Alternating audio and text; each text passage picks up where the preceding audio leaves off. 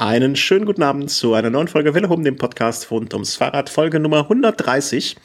Und ähm, ich sage wie immer Buenas noches, äh, Pendejo Chris. Äh, guten Abend zu unserem Vuelta Spezial an dem Bodensee. Ja, an Brunsel, genau. Und zurück geht der Gruß nach Köln. Äh, mit schlechtem oder falschem Spanisch werde ich da jetzt heute mal lieber gar nicht anfangen. Deshalb nur so. Schönen Abend, Christian. Dir. Ja, genau. Wir haben, wir haben Vuelta, da ist ja egal. Ne? Ähm, und äh, heute äh, zur Vuelta haben wir jemand Besonderes mit dabei. Äh, den haben wir für die Vuelta quasi ins Boot geholt. Ich dachte mir, ich möchte endlich mal mit jemandem reden, der Ahnung hat, wovon er spricht. Ähm, und äh, da haben wir in unserer Geheimniskiste gekramt und haben äh, den lieben, netten, uns schon seit Jahren bekannten Thomas aus der Kiste geholt. Guten Abend, Thomas. Guten Abend, ihr zwei. Guten Abend, liebe Hörer. Ich freue mich dabei zu sein. Ja, wir hatten dich schon mal, ich weiß nicht, ob du dich erinnerst, in Folge 17 oder so. Ja, ich erinnere mich noch sehr gut daran. Da ja. ging es um rund um Köln. Genau. Du hast wie, äh, wie so oft damals äh, äh, da bei uns äh, genächtigt und ähm, mittlerweile hast du ja damals, hattest du glaube ich angefangen mit dem Sport, äh, nee, wie nennt man das, äh, Sportjournalismusstudium oder ja, Sport. Exakt. Ja. Und jetzt äh, bist du fertig, jetzt darfst du mitmachen. Ja, genau. Darauf habe ich die ganze Zeit hingearbeitet. Praxissemester bei Velo Home sozusagen. Quasi. Da, da kann, kann der Dr. Berberich äh, einen Stempel drauf geben. Ja, und äh, da du äh, A, also äh, vielleicht bist du sogar dem einen oder anderen Hörer bekannt, ähm, weil du den arbeitenden Menschen unter uns äh, eine große Hilfe bist. Du hast eine Zeit lang oder machst es immer noch oder wirst es wieder machen, äh, bei Radsport News und Eurosport den Live-Ticker geschrieben. Genau, das mache ich halt immer in der Regel während der Tour de France oder über die ganze Radsportsaison hinweg schreibe ich dort Live-Ticker.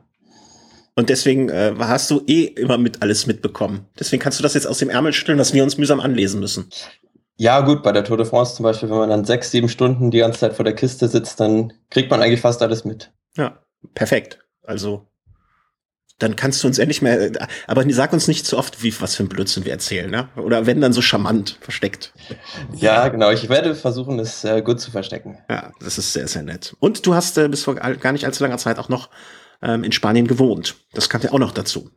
Genau, passend zu der Spanien-Rundfahrt habe ich dieses Jahr zwei Monate meines Lebens in Spanien an der Costa del Sol, wo die Vuelta auch startet, verbracht. Also äh, gut, dass wir dir äh, sehr viel Geld gegeben haben, um dich da zu informieren. Ähm, äh, deswegen hat es sich auch gelohnt. So, Chris, jetzt hast du auch jemanden zum Fachsimpeln und nicht nur mich. Genau, genau, da kann man dich ja vielleicht ab und zu mal so ein bisschen ausblenden. Von daher äh, ist vielleicht gar nicht, gar nicht so verkehrt für den einen oder anderen Hörer, dem vielleicht mehr ums Detail geht und nicht so sehr um Gossip. Das drumherum. das gehört ja. doch aber auch dazu. Natürlich. Ja.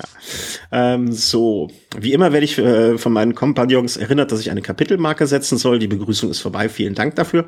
Und äh, wir fangen mal mit Vermischtes an. Ähm, ein, äh, ich ich fange jetzt mal, äh, äh, nee, Chris, du fängst an mit der Eneco-Tour.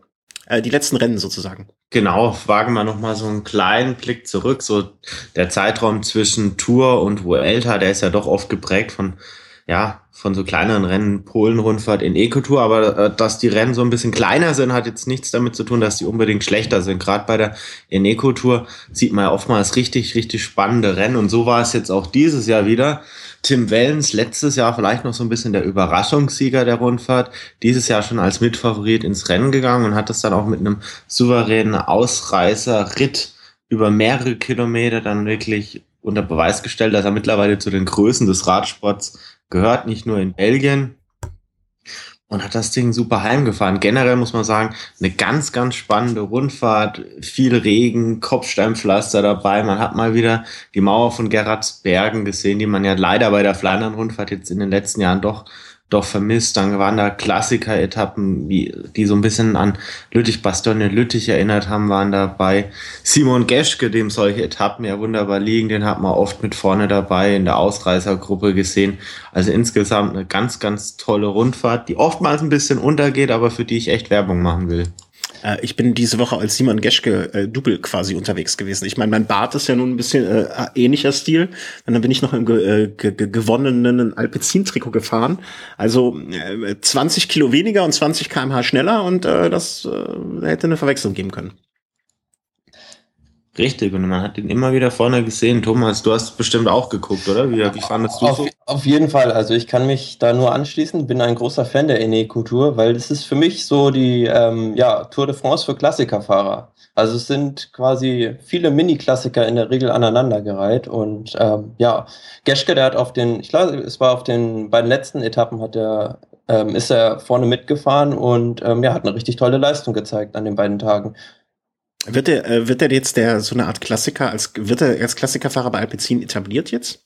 Ist er schon, ist er schon. Also ja, klar. Ich, ich denke, äh, Geske und jetzt auch gut auch ein Stück weit Tom Dumoulin sind die Fahrer, die bei den Klassikerrennen da ja, die, die Trümpfe sein sollten, zumindest jetzt was Ardennen angeht. Ich denke, Kopfsteinpflaster, da hat man mit einem John Degenkolb einen Mann an der Spitze, an dem man jetzt nicht unbedingt rütteln muss. Aber ich kann es auch nur noch mal wirklich sagen, ja, Klassiker-Rundfahrt trifft es eigentlich relativ gut. Und was das Tolle ist an der Rundfahrt, wirklich, es vereint Ardennen und Kopfsteinpflaster-Klassiker. Also das ist dann wirklich so ein Rennen, bei dem dann gerade die Fahrer ein Stück weit mit vorne sind, die dann auch beides können. So ganz robuste Fahrer, die aber auch mal über ein Hügelchen mit rüberkommen, die wetterfest sind. Also wirklich, ja, ein Rennen, das jetzt nicht unbedingt durch die Hungerhaken bestimmt wird. Und das sieht man ja im modernen Radsport immer seltener, dass es solche Rennen gibt. Und von daher finde ich, finde ich das toll. Alles ja, klar. Keine Hungerhaken, meine Rundfahrt nächstes Jahr. Also, wo ich mich darauf vorbereiten werde. Vom Fernseher. Nein, am Rad natürlich. da habe ich auch mal eine Chance. Okay, ich bin schon still. ähm, ich sehe schon, ich komme gar nicht mehr mit hier. Ähm, nächster Punkt, Arctic Race. Äh, Arctic Race of Norway. Das, äh, die Rundfahrt der schönen Bilder. Ja. Thomas. Ja, auf jeden Fall ähm, auch ein sehr schönes Rennen, wobei man das Arctic Race of Norway wieder nicht mit der Arctic Tour of Norway verwechseln darf. Was zwei grundverschiedene Dinge sind. Ja. Gibt's ja auch noch. Und ähm, ja, aber die Landschaft ist natürlich bildhübsch da oben, obwohl es ähm, während des ganzen Rennens, ich glaube, immer relativ frisch gewesen ist da auch. Es waren immer nur so 12 Grad oder so. Aber es waren auch, ähm, zum Schluss gab es dann ähm, noch eine sehr schöne Schlussetappe, wo es dann auch nochmal richtig gut bergauf ging. Ja, und vor allem diese Schlussetappe, da muss ich ja echt sagen, die hat mich dann doch ganz schön gefesselt. Also als ich im Vorfeld äh, mir Gedanken gemacht habe über dieses Rennen, dachte ich mir, ja gut, okay, Norwegen, das wird jetzt wieder so ein Ding, vielleicht für Christoph oder ja, für, für einen Sprinter vielleicht, vielleicht ja, e-, eher langweilig, aber so diese Schlussetappe, die hat es dann wirklich in sich. Also da ging es auch taktisch hoch her. Also da hat man, oder habe ich jetzt auch nicht jede taktische Team, Teamleistung natürlich so, so kapiert oder die Strategie dahinter. Also da ergab sich dann beispielsweise so 20 Kilometer vor dem Ziel folgende Situation. Es reisen, oder es sind zwei Astana-Fahrer vorne. Sylvain Dillier von, von BMC heftet sich da dran oder fährt vorne mit denen mit. Und hinten muss der Mann im blauen Trikot oder dem Führungstrikot, ich glaube, das ist da blau, muss als Führender quasi das, das Hauptfeld oder das verbleibende Hauptfeld anführen, anstatt dass sich quasi sein Teamkollege nach hinten zurückfallen lässt. Ben Hermanns, der zu dem Zeitpunkt noch im Führungstrikot war, hat das nicht über den langen Zeitraum gepackt, ist dann in der Gesamtwertung noch ganz schön zurückgefallen und Ryan Tarame hat vorne das Ding, die Rundfahrt dann dann abgeschossen. Also da frage ich mich auch, ob da bei BMC beispielsweise da jetzt alles so richtig gelaufen ist, wie es geplant war. Ja, ich glaube eher nicht. Also das war wohl dann ja eher ein Fail, den, den ähm, einen Fahrer vorne mit in die Spitzengruppe zu schicken, ja. Ja, an, ansonsten ja auch mal wieder Ilnur Sakarin vorne mit dabei, der jetzt äh, bei der Tour de Romandie quasi sein Meisterstück vollbracht hat beim Giro, dann noch mit dem Etappensieg und jetzt zumindest auch mal wieder ein Lebenszeichen. Also war jetzt wohl keine ganz, also ein Tagespflege nicht. Kommt vielleicht noch mehr. Ja, der war ja auch ähm, im U23-Bereich schon sehr stark. Also von daher denke ich, dass da noch viel kommen wird. Er erinnert mich auch von der Fahrweise, muss ich dazu sagen, so ein bisschen an Chris Froome. Also es ist auch, hat irgendwie so eine, ist relativ groß, hat eine recht äh, recht unrhythmisch oder ja unförmige Fahrweise, gerade bei seinem Antritt. Er hat, glaube ich, nochmal so drei Kilometer vor dem Ziel hat er nochmal attackiert. Das sah schon nicht so ganz rund aus, aber ich meine, gut, für Ästhetik und, und Erfolge muss jetzt nicht immer miteinander korrelieren, sieht man ja bei Chris Froome. Ja, nicht zwingend. Also ich glaube, hätten wir Haltungsnoten im Radsport, dann äh, würde das Ganze anders aussehen. Dann, dann würde ich aber auch, äh, wenn wir Haltungsnoten hätten, dann würde ich aber auch äh, analog zum äh, Ski, wie heißt das hier, Ski, Fliegen-Skisprung, äh, einen Body Mass Index einführen. Ja, so, so irgendwo zwischen 25 und 28 ungefähr. Ja, also auf Niveau eines Telemarks ist seine Haltung nicht. Nein. Das auf keinen Fall. Ähm, danke für dieses Update, weil ich gestehe offen, äh, dass ich diese Rennen äh, kaum verfolgen konnte oder äh, die mir so an mir vorbeigelaufen sind. Mal hier und da eine Meldung, aber ähm, so intensiv ihr es jetzt verfolgen konntet, leider nicht. Oder Gott sei Dank nicht oder äh, whatever. Ähm, aber so habe ich das zumindestens dann jetzt auch am Rande mitbekommen. Als nächstes so unsere Rubrik ähm, äh, vermischtes Kurzmeldungen. Und äh, da muss ich sagen, ähm, die erste Meldung, äh, da bin ich heute, äh, habe ich was gelesen, hab gedacht, hä, okay, und äh, hab's notiert hier so, ne, ins Konzeptzettel und ähm, dann äh, eben, als wir nochmal drauf geguckt haben, alle, habe ich dann überlegt, okay, liest du nochmal nach und habe die Meldung nicht mehr gefunden. Und deswegen haben wir es aus dem Konzeptzettel wieder rausgenommen. Und jetzt gerade eben habe ich dankenswerterweise durch den Chat nochmal ein paar Informationen mehr bekommen äh, wo auch Beweise gesichert wurden sozusagen. Und ich brauche also nicht mehr meinen Verstand zweifeln, was ich da gelesen habe. Äh, für euch, die jetzt gar nicht wisst, äh, worüber ich spreche, und damit meine ich nicht nur die Hörer, sondern auch Chris und äh, Thomas. Äh, Team Stölting wird 2016 ein Pro-Kontinental-Team werden. So, titelte, meldete heute äh, Radsport.net oder äh, wer war es? Äh, Rad, äh, rad-net.de. Und ein paar Stunden später ist die Meldung wieder rausgenommen worden und am Donnerstag soll es eine Pressekonferenz geben, wo das dann wohl bekannt gegeben wird. Also hat einer bei der Veröffentlichung zu früh auf den Knopf gedrückt und wir sind jetzt weltexklusiv äh, die einzigen, die es richtig melden oder was äh, meint ihr dazu?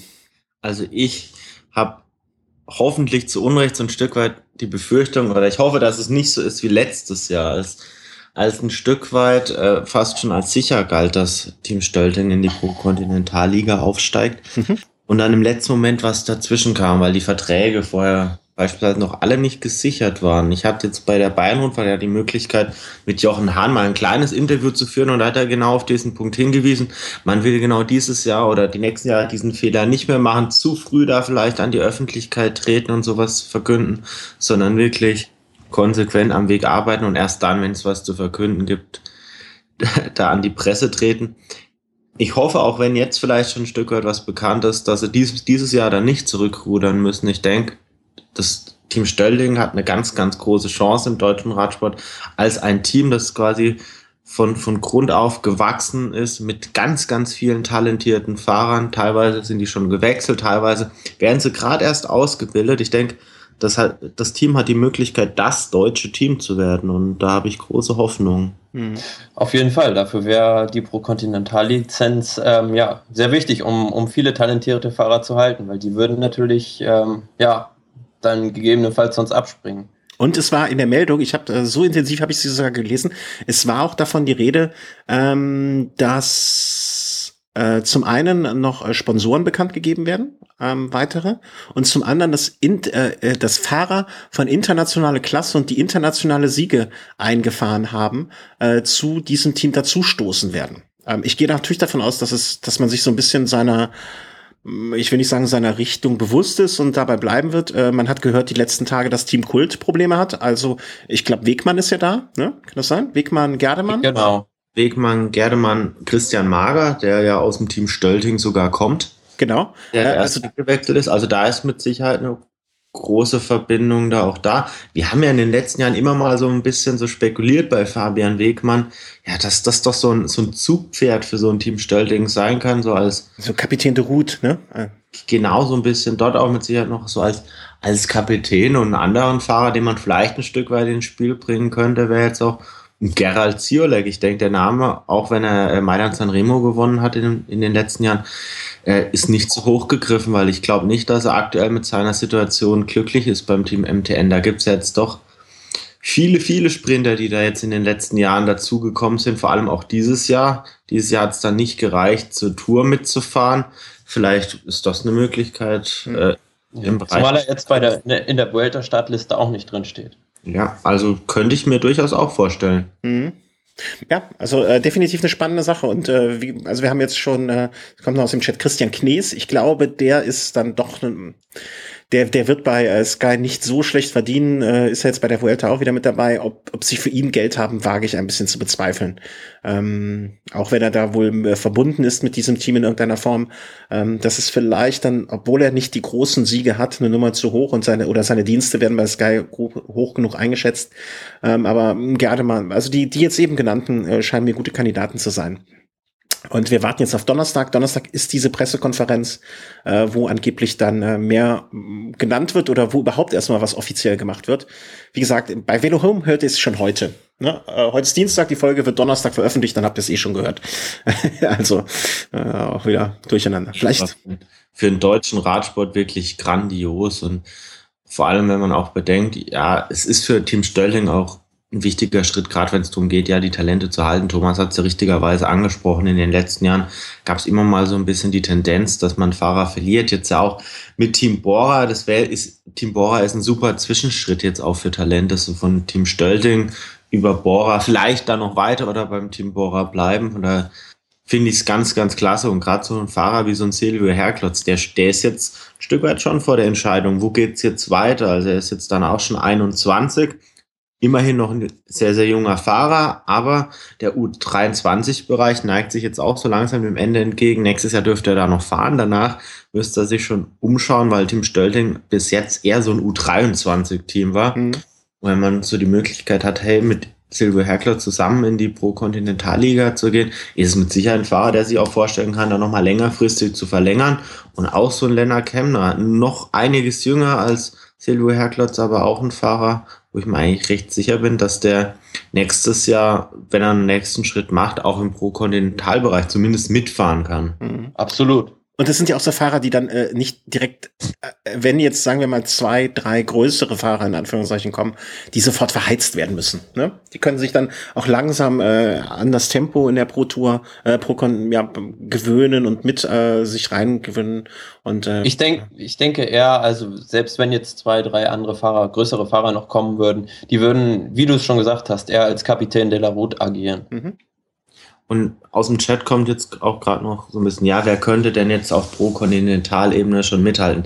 Das ist natürlich immer ein bisschen schwierig zu sagen. Ich denke, Herklotz, da hat man jetzt dieses Jahr vielleicht nicht das wahre Leistungsvermögen jetzt gesehen. Bei einigen größeren Rennen muss, ist er da vorzeitig ausgestiegen. Bayern-Rundfahrt beispielsweise ver verletzt, vielleicht nicht an die Leistung früherer Jahre rangekommen, aber mit Sicherheit mit großem Potenzial. Nils Pollitt ist ja jetzt beispielsweise ein Fahrer, jetzt Stagiaire bei Team Katjuscha. Vielleicht ist das genau so ein Fahrer, der jetzt halt sagt, hey, wie vielleicht Bauhaus letztes Jahr, ähm, wenn ihr den Schritt wagt, pro Conti-Liga, bleibe ich an Bord. Ansonsten schaue ich mich dann doch um, weil ja, irgendwann will man dann mit seinem Beruf ja auch mal Geld verdienen. Und ich denke, in der Pro Conti-Liga beim Team Stölding hätte er die Möglichkeit, absolut für sich zu fahren. Das wird jetzt mhm. bei Katusha, falls er da übernommen werden würde, steht ja auch in den Sternen, wäre das anders. Also ich meine, Jascha Süterlin, dem hätte vielleicht so ein so ein Vertrag im Pro-Kontinentalbereich auch gar nicht so schlecht getan. Beim Team Movistar kommt er ja doch nicht so ganz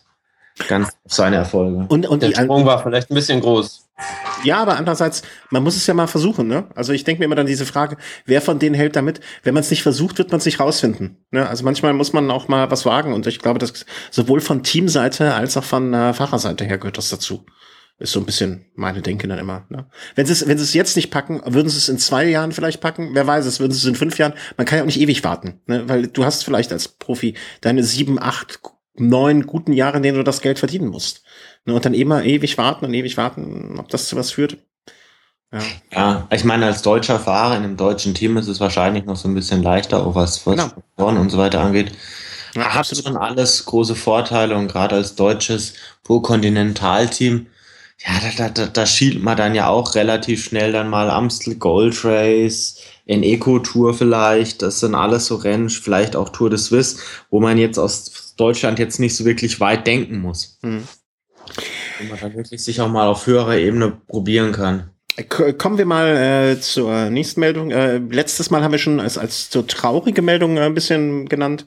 Ähm, jetzt so ein bisschen Hoffnung. Ähm, Canyon äh, steht äh, gerüchteweise in Verhandlungen mit dem Team von äh, Mike Kröger, Lisa Brennauer und Trixie Worak. Ist sie auch noch dabei? Oder wen habe ich vergessen? Ich weiß nicht, wie lange die Laufzeiten sind, aber Brennauer, Worak und Kröger sind zumindest alle drei letztes Jahr im Team. Also Canyon, äh, Canyon ist wohl interessiert daran, dieses Team zu retten. Also Canyon ähm, äh, äh, finde ich schön, dass sie auch im Frauenradsport investieren. Also nicht nur irgendwie Katusha und Team Movistar, äh, sondern dann sind ja deine, deine, deine Lieblingsweibliche Fahrerin und dein Lieblingsmännlicher Fahrer beide auf Canyon unterwegs, genau wie du. Das stimmt. Ja, mein Lieblingsfahrer bin natürlich ich. Allein von der Ästhetik. Ja. Und danach komme aber auch direkt ich, oder? Ich bin ja auch auf dem Canyon unterwegs. Ja, du bist mein Lieblinger, Lieb, Liebling. Liebling, ja. ja nein, nein, nein, nein, nein, du bist mein, mein, mein liebster Frauenradsportler, ich mein liebster Herrenradsportler und so schließt sich der Kreis. Ja, schließt sich der Kreis. Hm, ist klar, ich gebe dir gleich Kreis. Nee, aber äh, schöne Meldung ähm, die man einfach mal hier so kurz äh, fallen lassen kann. Ähm, äh, die nächste Meldung äh, schiebe ich direkt dem Thomas zu, äh, weil er ist ja nicht nur für den Spanien, spanischen Radsport äh, äh, der Experte, sondern auch für den noch noch mehr eigentlich für den italienischen. Ja, Ivan Basso, der sitzt wieder auf dem Rad, nachdem äh, er die Tour de France aufgrund einer Hodenkrebserkrankung verlassen musste. Und ja, gestern hat er in Livigno sozusagen in Anführungszeichen sein Comeback gegeben und ist da es gab zuerst eine Pressekonferenz und dann ist er halt zum ersten Mal wieder so richtig trainieren gefahren. Mhm. Äh, Finde ich jetzt irgendwie, kommt mir das so, so schnell vor. Also ich habe jetzt überhaupt keine Ahnung von irgendwie Hodenkrebserkrankungen, äh, ob es dann einfach äh, OP und es stellt sich, stellt sich halt die Frage, ob es eine Operation und eine Chemobehandlung geben muss. Mhm. Und ähm, bei ihm war es halt der Fall, dass es ähm, ja wohl relativ früh diagnostiziert wurde noch und er dadurch äh, keine Chemo machen musste. Und dadurch ist er auch so schnell dann wieder aufs Rad gestiegen. Okay, ja. Äh, toi, toi, toi, freut, freut mich irgendwie ungemein. Was, was, was ich in dem Zusammenhang, also mich freut es wahnsinnig, dass bei ihm das so früh diagnostiziert wurde, weil man hat ja beispielsweise jetzt bei Lance Armstrong gesehen, wie, wie das dann weiterlaufen kann, wenn es dann schon Metastasenbildung gibt und so weiter und so fort. Was ich mich dann jetzt frage, hat sich dann die Medizin jetzt mittlerweile auch so, so stark schon verändert in den letzten 20 Jahren, dass die Fahrer jetzt wirklich frühzeitiger komplett gecheckt werden? Oder auf, auf was ist das zurückzuführen, dass man bei Basso das jetzt so. Ähm, das, äh, die Sache bei Basso war die, dass er, glaube ich, es war auf der fünften oder auf der sechsten Etappe, ist er ähm, unglücklich gestürzt irgendwie und hat sich dabei am Hoden verletzt. Und daher hat man es dann ja halt rausgefunden. Also, also einfach ein scheißglücklicher Zufall. Ja, sozusagen. Ja, weißt du, ich, ich, ich glaube ja immer daran, dass guten Menschen Gutes widerfährt und äh, da hat Basso wahrscheinlich einfach Glück gehabt und das hat er sich vielleicht durch irgendwas mal irgendwann verdient. Ähm, äh, Schwein gehabt, ne? Also äh, auf jeden Fall, ja. Also äh, ich, ich weiß nicht, ab wann man da zur Vorsorgeuntersuchung gehen sollte, aber äh, ja, Vorsorge immer wichtig und äh, schön, dass er wieder auf dem Rad ist. Ja, und jetzt darf man mal gespannt sein, ob es jetzt wirklich weitergeht. Ich denke, das, das könnte jetzt auch ein, von einem guten Karriereende will ich jetzt nicht sprechen, aber es könnte, halt ja, das ich auch schon gehabt. bei, bei Tinkoff Sachs hat er gefahren, durfte nochmal die Tour de France fahren, ist den Giro gefahren. Äh, ich, ich, ich denke, wird jetzt auch ihm keiner übel nehmen, wenn er da sagt, okay, das, das war's jetzt. Ich denke auch eher, dass er jetzt so langsam die Karriere ausklingen lässt und dann eventuell im Staff vielleicht als sportlicher Leiter bei Tinkoff weitermacht. Mhm. Also 37 ist er jetzt. Ich glaube, wenn ich eine Prognose geben darf, dass er nächstes Jahr beim Giro noch antritt und dann aufhört. Das, der wird so eine Art Abschiedsrennen da machen wollen.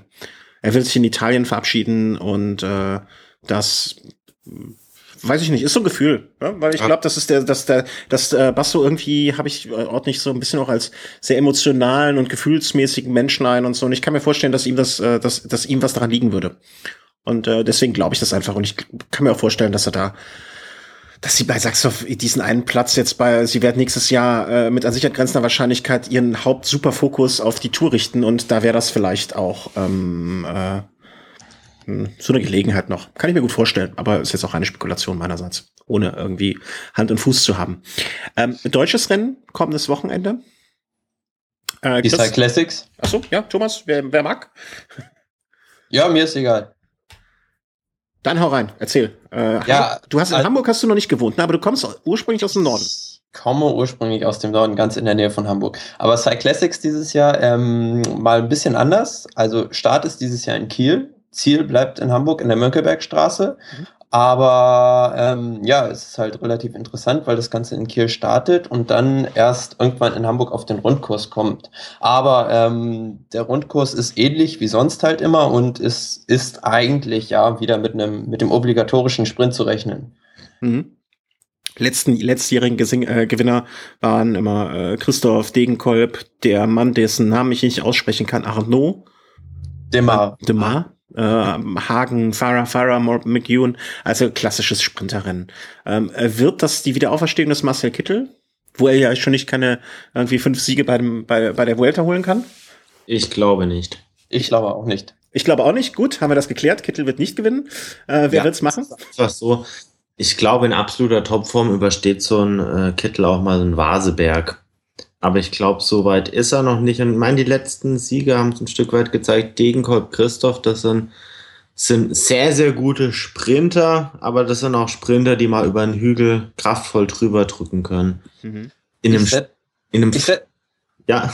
Ich setze eher, ähm, also mein Geheimfavorit für die Cyclassics ist eigentlich so Tom Bohnen weil der hat jetzt bei der Eneco-Tour, hat der auch seit ganz, ganz langem mal wieder einen Massensprint gewonnen. Hey, hey, hey, hey, stopp, Intervention. Seit ganz, ganz langem, da war dieses wunderschöne Rennen zu Pfingsten hier in der Gegend, ja? Ja, es war hoch, ja... Hoch anzusiedeln. eher ein Klassiker als dann ähm, ja eine reine Sprintetappe. Ja, gut, bei der Tour war es jetzt auch nicht eine reine Sprintetappe, weil das Finale sehr ziemlich tricky war, aber er hat dort äh, ja ähm, einige Top-Sprinter geschlagen. Mhm. Jetzt muss man natürlich auch gucken, in dem Aufgebot von Ethics Quickstep steckt auch ein Mark Cavendish. Da muss man halt gucken, oder zumindest im vorläufigen Startaufgebot, ja. ob der zu dem Zeitpunkt dann noch mit dabei ist. Ich kann mir vorstellen, falls er dabei ist, dann muss vielleicht ein Boden ins zweite Glied drücken. Vielleicht ist es aber auch so, falls sich Ethics Quickstep wirklich jetzt von Mark Cavendish definitiv trennen will, dass man sagt, Mensch, wir setzen lieber auf die Karte, die noch länger mit uns äh, zusammenarbeitet. Generell ganz klar Ethics Quickstep. Ich sehe bei cyclingfever.com vier Namen, die aktuell wohl ge äh, geplant sind, dass sie starten. Ala Philippe, Bohnen, Cavendish und Tony Martin. Also das sind ja schon mal vier. die meint's ernst. Ja, auf jeden Fall. Aber ich glaube nicht, dass ähm, Mark Cavendish im Finale noch also ganz vorne mit dabei ist. Also. Nee, ich glaube auch, dass, dass über den Vaseberg, da kommt der Dicke von der Isle of Man nicht rüber. Ja, alles gut möglich. Also es ist ja doch oft ein sehr, sehr taktisches Rennen, mhm. wo vieles wieder zusammenlaufen kann, wo man einfach mal gucken kann. Vielleicht startet ja auch Toni Martin 50 Kilometer vom Ziel den großen Angriff und kommt durch. Hätte ja bei, äh, bei Finanzplatz Eschborn Frankfurt ja auch schon mal fast geklappt, aber ja, aber ich dachte, also weißt du, wenn das ist jetzt seit, ich weiß nicht mehr, acht, neun, zehn Jahren ähm, ähm, nicht geglückt. Also ich, ich halte Hamburg so als Rennen irgendwie dafür für nicht geeignet. Ähm, mag mich täuschen, ne? mag falsch liegen, aber irgendwie so vom Gefühl her glaube ich das nicht. Ähm, aber wir werden äh, es schon in der kommenden Woche wissen und äh, dann mal sehen, wer von uns hier nicht recht hatte und wer näher dran lag. Ähm, eine Meldung, die euch wahrscheinlich weniger beschäftigt hat oder weniger mitbekommen habt. Ähm, Strasser, äh, der mehrfache Sieger des Race Across America, ähm, und den wir auch gesehen haben, als wir in Berlin waren bei seinem 24-Stunden-Weltrekordversuch, äh, äh, hat die äh, das Race Across äh, Austria äh, gewonnen. Und zwar in überlegener Manier, neuer Rekord und alles. Irgendwie. Oder wie man wie man es aus seiner Sicht auch nennt, Morgentraining. ja, wobei, ähm, also, also ganz, äh, ganz, also ganz einfach ist es auch nicht. Also ich glaube, äh, der gute Christoph hat irgendwie äh, drei, drei, er hat drei Tage 14 Minuten gebraucht das klingt jetzt ernsthaft. Also entlang des Bodensees bin ich, bin ich durch Österreich durch, vielleicht in maximal einer Stunde. Ja, aber du hast ja noch keine 2200 Kilometer gefahren. Ähm, äh, also 2200 Kilometer in drei, drei Tagen, 14 Stunden und 44 Minuten ist so eine Zahl, kann ich nichts mit anfangen. Ne? Also das ist so abstrakt für mich, finde ich irgendwie, dass das, ne, das hätte er jetzt gestanden, 2000, wären das jetzt 500 Kilometer mehr oder weniger, das finde ich ist so abstrakt. Aber dass er die ganze Zeit, ich glaube, 40 Minuten geschlafen hat. also in diesen drei Tagen. und es hat dann auch noch äh, zwischendurch, es war sehr heiß dieses Jahr, dann hat es geregnet zwischendurch. Ähm, ich, ich, ich zitiere mal kurz, äh, ich habe Leute überholt, die saßen im Schatten und mussten kotzen. Ich saß immer im Sattel, auch wenn ich die ersten 24 Stunden langsamer war. Also das muss man sehr, sehr, also ne, 40 äh, Minuten schlafen in drei Tagen. Alleine davon, alleine das will ich nicht schaffen. Natürlich, also das ist schon eine Wahnsinnsleistung natürlich und das, ich glaube für einen Durchschnittsmenschen, zu denen ich jetzt uns alle drei auch mal zählen würde, ne, ich glaube, da, da fehlt auch so ein bisschen einfach die, ja, da, überhaupt das Verständnis, was das überhaupt bedeuten kann. Ihr ja, werdet ja. oder der Thomas sogar noch mehr, wahrscheinlich noch ein Stück weit besser verstehen, als ich das verstehen werde, aber allein so dreieinhalb Tage unterwegs zu sein für 2000 Kilometer, also es ist eine Wahnsinnsleistung. Das ist unvorstellbar, ja. Mit dem ja. Auto alleine. Überleg ja, mal. klar. Da, da ist man über einen Tag mit dem Auto unterwegs, definitiv. Ach, noch ja. länger. Ja, zwei, du fährst zwei Tage mit dem Auto, also 2200 Kilometer. Überleg mal, wenn du mit 100 kmh Schnitt fährst, ne? Dann, und du kannst ja nicht 24 Stunden am Tag Auto fahren, äh, dann bist du schon mindestens anderthalb Tage irgendwie da unter, unterwegs. Also irre. Ähm, und äh, wie gesagt, wir hatten ihn ja getroffen oder haben ihn gesehen ähm, äh, bei in Berlin. Und ähm, ja, Hut ab, Hut ab, Hut ab. Immer mal wieder. Und die nächste Meldung, ähm, dann werde ich mal kurz hier austreten, weil da kann ich sowieso nichts zu sagen. Unterhaltet ihr euch mal über Oper? Können wir nicht einfach über das Thema weiterreden? Ja, Caruso, oh, Oper. Also, Ach so. Okay, das habe ich jetzt nicht verstanden. Das war jetzt zu wenig sportlich. Also ja, Meldung kam rein. Gianpaolo Caruso von Katjuscha positiv getestet. Ich muss ganz ehrlich sagen, ich habe es jetzt im Vorfeld der Sendung noch nicht wirklich gewusst. Thomas, wusstest, hast du davon schon Kenntnis genommen? Gehabt? Ich habe die Meldung auch nur gelesen und ähm, ist aber jetzt keine aktuelle Probe, sondern es bezieht sich auf eine Probe vom 27. März 2012. Und zwar soll es da um EPO gehen. Okay, also 2012, das liegt ja jetzt wirklich schon, schon eine Weile zurück. Also erstmal die Frage, ist er da überhaupt schon beim Team Katusha gefahren? Ich kann mich zumindest an eine recht gute Vorstellung von ihm an der Mauer von Hui erinnern. Ich weiß nicht, ob das in dieses Jahr reingefallen ist, 2012, kann auch 2013 gewesen sein, äh, in dem wirklich Katusha da, ich glaube, das war das Jahr, in dem Rodriguez, glaube ich, gewonnen hat, oder, oder Moreno, ja, irgendeiner ja. von denen hatte. Aber 2012 ist er schon für Katusha gefahren, ja. Ja. Ab 2010. Okay, also dann ist natürlich die Frage, gut, in, inwieweit das jetzt überhaupt noch belangt werden kann. Also natürlich, ich gehe davon aus, also eine Sperre kann ja, glaube ich. Wobei, ähm, ja, für ihn ist es natürlich drastisch, weil er schon mehrmals aufgefallen ist. Also er wurde ähm, 2003 wurde er schon einmal gesperrt für sechs Monate. Okay. Und dann war er auch noch ähm, ja, in den Puerto-Skandal verwickelt. Oh ja, oh, gut, gut, dann wird es natürlich äh, richtig, richtig hart. Gut, er hat jetzt auch schon ein gewisses Alter, also wenn ich das jetzt richtig in Erinnerung habe, ist er, ist er, glaube ich, Mitte 30. Da ist natürlich dann der Gedanke ans Karriereende schon, schon relativ, ist der schon relativ nahe. Ich weiß jetzt nicht, ob er jetzt die B-Probe noch fordert.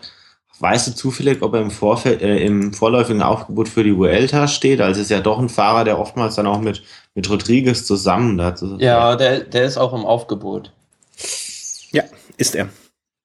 Oh, dann ja, da, dann wird's ja noch doppelt bitter. Also ein Hörer aus dem Chat hat schon, schon gleich mit angesprochen, ja gut, eigentlich müsste man da ja das Team, wenn man nach den Regeln, ich glaube, ist das, sind das die Regeln für einen glaubwürdigen Radsport, äh, müsste man da oder nach UCI-Regeln müsste man dann jetzt quasi äh, die nächsten World Tour Rennen aussetzen. Kann ich mir jetzt ehrlicherweise jetzt nicht vorstellen, dass man das jetzt in diesem Fall so anwendet. Vor allem, da der Fall ja wirklich schon dreieinhalb Jahre zurückliegt. Ja, ja. das äh, sehe ich auch so. Also da muss man mal mit der Verhältnismäßigkeit arbeiten.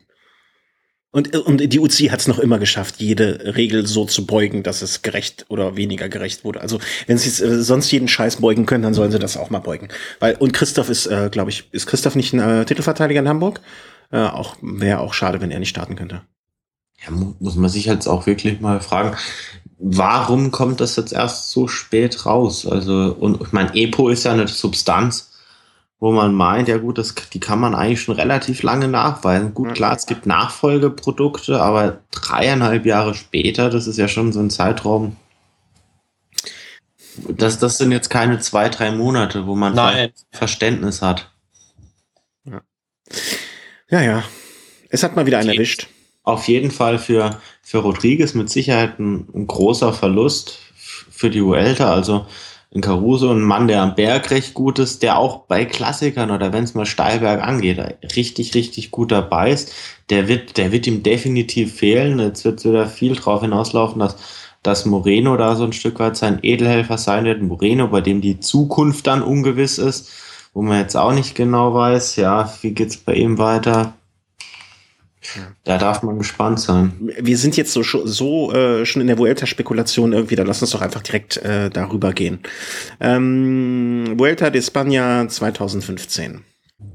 Ähm, äh, Vuelta ist für mich ja, oder da werde ich wahrscheinlich nicht nur für mich sprechen, äh, sondern für viele andere auch, von den drei Rundfahrten eigentlich die uninteressanteste schon seit Jahren. Ähm, oftmals ja, sehe ich komplett anders. Ja, da kannst du ja gleich was zu sagen, ich schon. Ähm, meistens ist es so, dass es so ein bisschen für mich jedenfalls das Rennen derjenigen ist, die in der Saison noch nichts gewonnen haben. Also von den Grand Tour Fahrern, die entweder ähm, beim Giro verkackt haben und äh, sich äh, für die die Tour ist ihnen zu schwer und die dann ähm, im Sinne von die anderen Fahrer machen die Tour zu schwer und die dann noch versuchen am Ende des Jahres äh, sich die Vuelta zu holen oder die Fahrer bei der Tour, die nichts geholt haben ähm, und äh, dann ihre Form irgendwie versuchen rüber zu retten und drittens die Fahrer, die sich eigentlich nur sehr gezielt und sehr hart im Training auf die WM vorbereiten wollen. Ähm, kann man so sehen. Erschwerend, erschwerend kommt noch hinzu, äh, etwas, was du immer kritisierst. Äh, oftmals sind die Bilder nicht sehr schön. Ähm, äh, auf Autobahnen wird gefahren und eigentlich die sehr schönen Strecken, die Spanien hätte oder hergeben könnte, werden so nicht genutzt. Und deswegen langweilige, lange Autobahnstrecken, die für den Zuschauer uninteressant sind. So, das ist mein Statement zur Welt. Daran sieht man aber auch, dass du in den letzten Jahren wahrscheinlich nicht mehr allzu viel älter geguckt hast. Also es ich war immer im Urlaub, gebe ich zu. es, es sind, weiß Gott, nicht immer diese Autobahnen, die man da sieht. Es geht oftmals auch durch sehr, sehr schöne kleine Städtchen oder durch teilweise sogar durch Wälder. Ja, man mag sich wundern, aber in Spanien gibt es auch Wälder. Ähm, man kann auch vieles von dem, was du sagst, ja, ein Stück weit schon so auch auffassen wie du.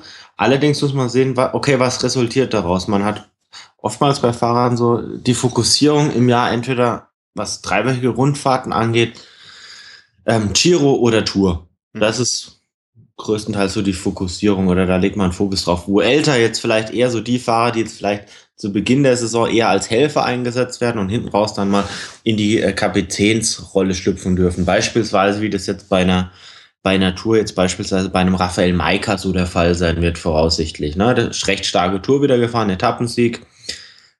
Ein Punkt. Dann, klar, die Fahrer, die sich auf den Giro konzentrieren. Klar gibt es dann Fahrer, die zeigen nicht das, was sie eigentlich können, aber es gibt auch die Fahrer, die fahren richtig starken Giro. Und der Großteil der, richtig, der, der Fahrer, die den Giro richtig stark fahren, die fallen dann für die Tour meistens aus, wenn man jetzt mal den Fall Contador ausblendet. Aber da hast du dann auch die Fahrer wie ein Fabio Aro, da hast du einen Fahrer wie Mikkel Lander, die einen richtig starken Giro fahren, die Tour auslassen und sich dann gezielt nochmal auf diese Vuelta vorbereiten, die da quasi in Topform im Start stehen. Dann hast du die Fahrer, die die Tour de France fahren, da vielleicht nicht ganz zufrieden waren oder nach der Tour noch nicht satt sind. Mhm, da hast genau. du einen Quintana, der alles geben wird, jetzt um vielleicht auch mal die Vuelta zu gewinnen. Da hast du einen Valverde, der die Vuelta ja, wahrscheinlich nicht gewinnen wird, aber der wahrscheinlich wieder da recht vorne mit dabei sein wird. Da hast du TJ van Garderen, der noch enttäuscht ist von der Tour, der da alles reinwerfen wird. Gleicher Fall bei Nibali, der vom, von der Tour ein bisschen enttäuscht sein wird. Und du hast sogar einen Chris Froome, der eigentlich von der Tour begeistert sein sollte, weil er sie gewonnen hat, der jetzt auch sagt, Mensch, äh, nach der Tour aufhören, ja, das geht jetzt nicht so ganz, er will die auch noch fahren. Dann kommt noch dazu, dass du dann die Fahrer hast, die Klassikerfahrer, die sagen, Mensch, kurze Zeit später ist ja sogar noch die WM, da bereite ich mich sogar noch drauf vor, da hast du noch so ein Degenkolb dabei, da hast du einen Sagan dabei. Und das alles führt dazu, dass du wahrscheinlich äh, ein Teilnehmerfeld hast, dass du nicht mal bei der Tour hast, nicht mal, nicht mal beim Giro hast von der Besetzung. In, in diesem Jahr gebe ich dir recht, aber ich möchte noch ein Argument, ich weiß nicht, ob das das Totschlagargument ist oder ähm, oder nicht. Vielleicht korrigiert mich, wenn ich mich damit dann äh, direkt komplett ins Abseits haue. Ähm, seit dem Jahr 2000 haben sind elf von 14 Siegen ähm, an Spanier gegangen. Also ist es für die Italiener anscheinend nicht wirklich interessant, für die Franzosen sowieso nicht. Also, ja, gut, nee, im Moment. Jetzt müssen wir erstmal überlegen, wie viele Siege in dreiwöchigen Grundfahrten überhaupt seit 2000 an Franzosen gegangen sind. Ja, ne, aber das überhaupt schon relativiert. Äh, klar. Stimmt, klar, aber. Ach, äh, ne? Nein, nein, Moment. Aber da musst du jetzt auch mal sehen, okay, dass die äh, Spanier einfach auch verdammt starke Fahrer hatten in dieser Zeit. Die hatten einen Roberto Eras, der wäre nicht äh, in Lance Armstrongs Team gegangen, auch bei der Tour seine Chance gehabt hätte.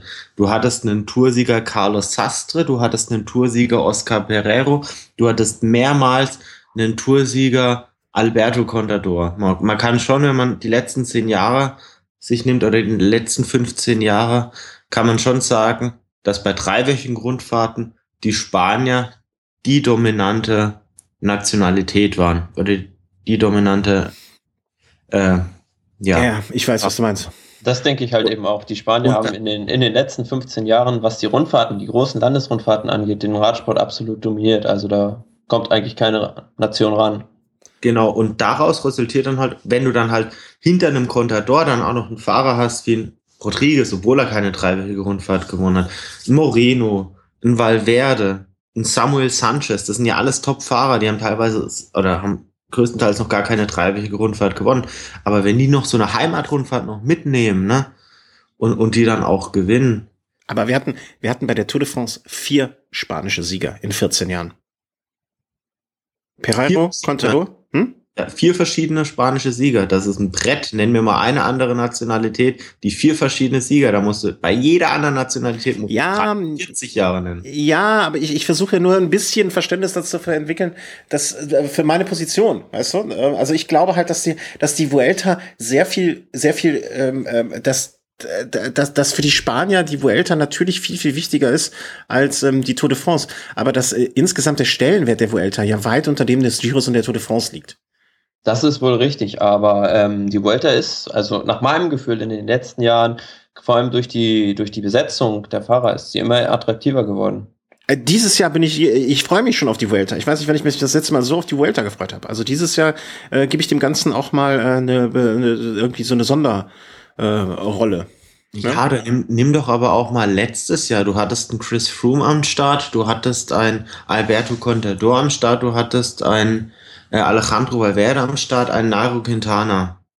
Das ja, ist eine Top-Besetzung. Ich sag ja, in den letzten zwei, drei Jahren habe ich vielleicht die Vuelta nicht so verfolgt. Das war für mich jetzt so ein Bild der letzten 10, 15 Jahre vielleicht. Und da wirst du mir recht geben, war die Vuelta oder ist von den dreien die weniger wichtige. Ich, ich will damit ja nur drauf hinaus. Es, es gibt keinen Fahrer, der zu Beginn der Saison sagt, mir ist die Saison erstmal scheißegal, ich bereite mich die ganze Saison nur auf die Vuelta vor. So. Ach, kein Mensch. Das ist natürlich klar. Ja, das Aller meinte ich doch nur. Allerdings. Im Gegensatz dazu nein, ist es. Nein, nein, nein, nein, nein, nein, nein, nein, nein, nein, nein, nein, nein, Allerdings darf man auch nicht vergessen, dass bei der Vuelta oftmals, aus meiner Sicht, äh, das die Rundfahrt ist, wo sich dann auch so ein bisschen so die Regeneration, die Steherfähigkeiten, Ausdauer, Zähigkeit und alles nochmal zeigt, weil wer wirklich dann so eine zweite Rundfahrt dann nochmal ganz vorne bestreiten kann. Was? Ich war kurz bei Steherfähigkeiten eingenickt. Äh, worum ging's? Ja, Steherfähigkeit. Ja, da spreche ich dich jetzt nicht an, du Sitzpinkler. Ähm, also, ich wollte ja damit nur dazu hin, hinüberleiten, dass ich dieses Jahr äh, die Vuelta für mich etwas, ähm, ähm, ich mich mehr darauf freue. Ich möchte auch gar nicht äh, in Abrede stellen, dass es mit persönlichen Gründen zu tun hat, dass ich dieses Jahr einfach ähm, äh, durch wir fahren sonst oft in, während der Vuelta in Urlaub, ne? Also dieses Jahr habe ich die Möglichkeit, sie viel mehr zu verfolgen als sonst, wo ich sie nur im Ticker oder äh, in der Zeitung oder so irgendwie, me meistens wirklich in der Zeitung. Ne? Und dann versucht man irgendwie äh, irgendwo in, in, in, in, keine Ahnung, in, in, in Frankreich, in der Süddeutschen, die du dann mal liest, irgendwie was über die Vuelta zu finden, groß. Ja, ich, ich erinnere mich noch, ich glaube, da haben wir, da standen wir auch komisch in Kontakt, ähm, vor zwei Jahren, als ich äh, in, in Frankreich im Urlaub in der Süddeutschen dann las, dass Chris Horner die Vuelta gewinnt. Ne? Also das, äh, damit will ich ja nur zum Ausdruck bringen, dass ich dieses Jahr mich mehr freue als sonst.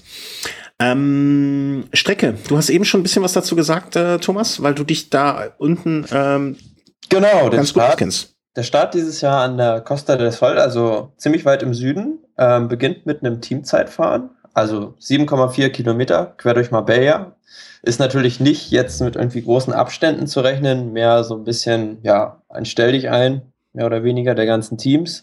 Aber dann die, die nächsten Etappen sind schon relativ interessant. Zweite Etappe zum Caminito del Rey, also ist gleich eine, ja, Bergankunft, eine Mini-Bergankunft kann man so sagen mhm. wo es schon recht ordentlich zur Sache geht. Ich denke, da, ja, da wird noch nicht, sicherlich nicht der Großkampf der Favoriten entbrennen, aber es ist halt so ein, ja, Puncherberg, kann man so sagen. Mhm. Und dann für mich vor allem interessant die ähm, dritte Etappe nach Malaga, weil das eigentlich so genau mein ähm, Trainingsgebiet war.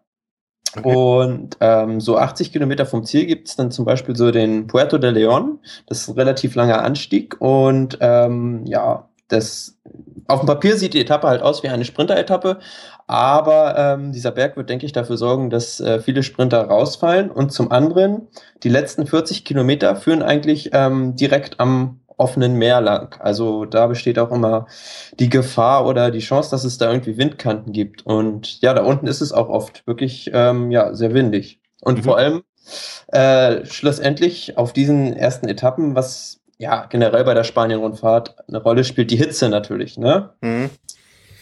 Äh, ja, war im September auch schon mal da unten und äh, es ist, äh, kann sehr, sehr, sehr, sehr warm sein.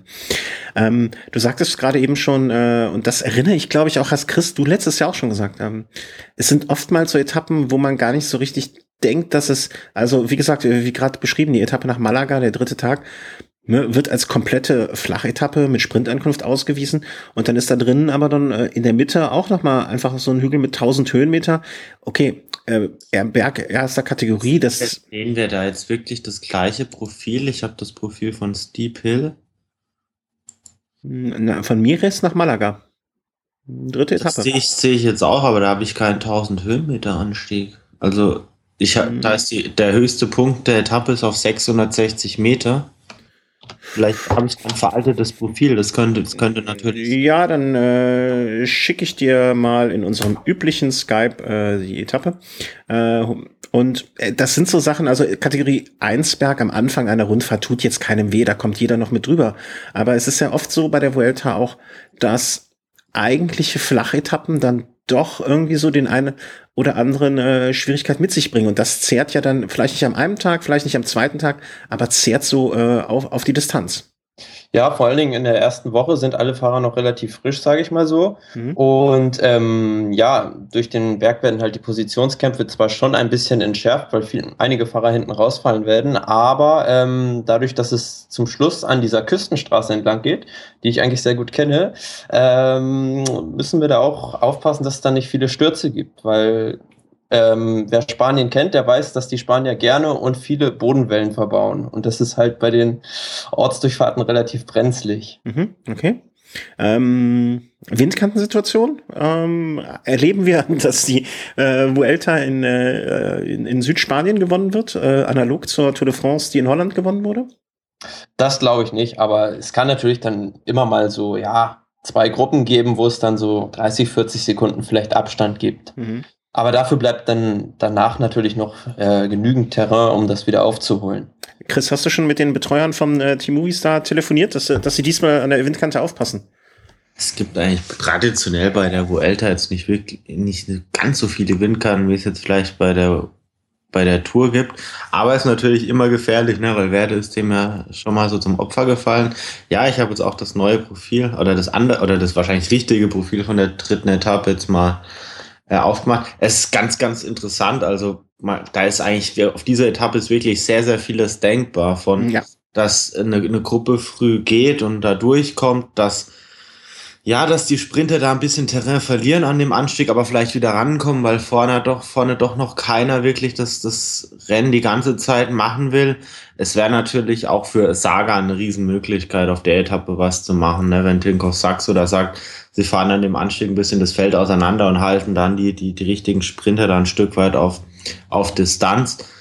Worüber ich auf jeden Fall noch was sagen will, ist, also der Unsinn der ersten Etappe oder dieses Teamzeitfahren. Also Teamzeit ja. für sie, von 7,4 Kilometern. Also wirklich, das, ist ein Unding. Also, also ganz ehrlich, wenn du da Toni Martin in deinem Team hättest, da, da wärst du wahrscheinlich so als dritter Fahrer nicht einmal im Wind. Nee, brauchst du nicht. Nee. Also, also aus meiner Sicht ist das risikohafter, also, also da, da wird auf jeden Fall, also, keine Ahnung, da ist ja das Risiko, dass da ein Sturz passiert durch die Hektik, ist ja größer, als dass da irgendwie, also ist es einfach, glaube ja. ich, das Risiko einfach auch gar nicht zumal, mehr. Zumal es ja auch noch ein Stadtkurs ist. Äh, Stadtkurs, meintest du? Ja, also, ja. also, also, also ich verstehe es echt nicht. Das wird so, ja, 7,4 Kilometer. Das ist jetzt auch wirklich so eine Distanz. Da kann man, ja, als richtig guter Zeitfahrer wirst du wahrscheinlich, also als Toni, ich glaube, Toni Martin würde dieses Rennen vor dem schlechtesten Team beenden, auf jeden Fall. Das, der wird das Rennen in der Top 10 beenden, gehe ich fest von aus. Vor allem in den Kurven und so weiter. Also wirklich, also da, da geht es ja die ganze Zeit Harakiri links, rechts wahrscheinlich. Da, boah, ob, ob das jetzt wirklich sein muss, nur um zu sagen, es gibt nicht nur ein Zeitfahren, ich weiß es nicht. Also äh, der Kurs ist, ähm, wenn ich mir den äh, die Strecke jetzt mal anschaue, äh, beinhaltet im Prinzip äh, 92 Grad Kurven am Anfang und am Sonne an, an, ansonsten geht es zum Glück, sage ich jetzt bewusst zum Glück, immer nur geradeaus. Ähm, so zumindestens stellt sich das auf der Strecke da, äh, auf der Karte dar. Insofern ist bleibe ist die Hoffnung, dass äh, es mit diesen zwei Kurven am Anfang, wo man vielleicht auch noch nicht Topspeed aufgenommen hat, was vielleicht so nach 500 Metern kommt. Ich habe hier keinen Maßstab. Nach 500 Metern geht's links rechts eine Kombination direkt es, es bleibt zu hoffen, dass es nicht so gefährlich wird. Und ähm, aber andererseits hinten raus werden die natürlich ein unfassbares Tempo dann drauf haben. Vor allen Dingen, ich schätze mal, ähm, weißt du das durch Zufall, Thomas? Wind ist wahrscheinlich Windrichtung wird wahrscheinlich eher von äh, West. Das, also ja, das wechselt ständig. Also okay. das kann man nicht so generell sagen da. Mhm. Aber wenn jetzt der Wind vom Westen kommen würde, vom Land her, äh, dann äh, würden sie doch ordentlich Rückenwind drauf bekommen, auch noch. Ja, wird sehr, sehr, sehr schnell. Ja, ähm, also zusammengefasst, das ist mit Sicherheit kein Grund, warum Toni Martin jetzt unbedingt mit hin müsste Nein. Zeitfahren. Und zum anderen, äh, das einzig andere Zeitfahren ist sehr, sehr spät in der Rundfahrt. Also damit lockt man dann halt auch nicht unbedingt diese Zeitfahrspezialisten an. Ne? Mhm. Obwohl da jetzt doch der eine oder andere am Start ist. Aber so für einen Toni Martin, der jetzt ja wirklich, ja, nach der Niederlage letztes Jahr, jetzt dieses Jahr umso mehr den Weltmeistertitel im Zeitfahren wieder erringen will, ist so das Zeitfahren doch relativ spät in der Rundfahrt. Ich glaube. Auf der 17. Etappe, ja. Mhm. Wenn das ein paar Tage früher, vor allem vor dem Ruhetag noch gewesen wäre, hätte ich mir gut vorstellen können, dass er sagt, er, er nimmt das Zeitfahren noch mal mit. Mhm. Aber jetzt so lang dann zumal, zumal Umstellung nach Richmond dann noch hat. Und zumal ähm, an den drei Tagen davor eigentlich so die drei schwersten Tage der Vuelta kommen. Das wird ihn auch abgeschreckt haben. Ja. ja. Also nicht clever geplant, das Ganze, um es mal vorsichtig zum Ausdruck zu bringen.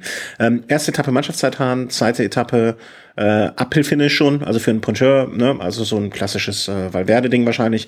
Äh, dritte Etappe flache Etappe mit einem Berg in der Mitte, um also die ersten Etappen so im ganzen Schnellgalopp die Etappe so ein bisschen zu beschreiben. Äh, vierte Etappe auch eigen. Hm?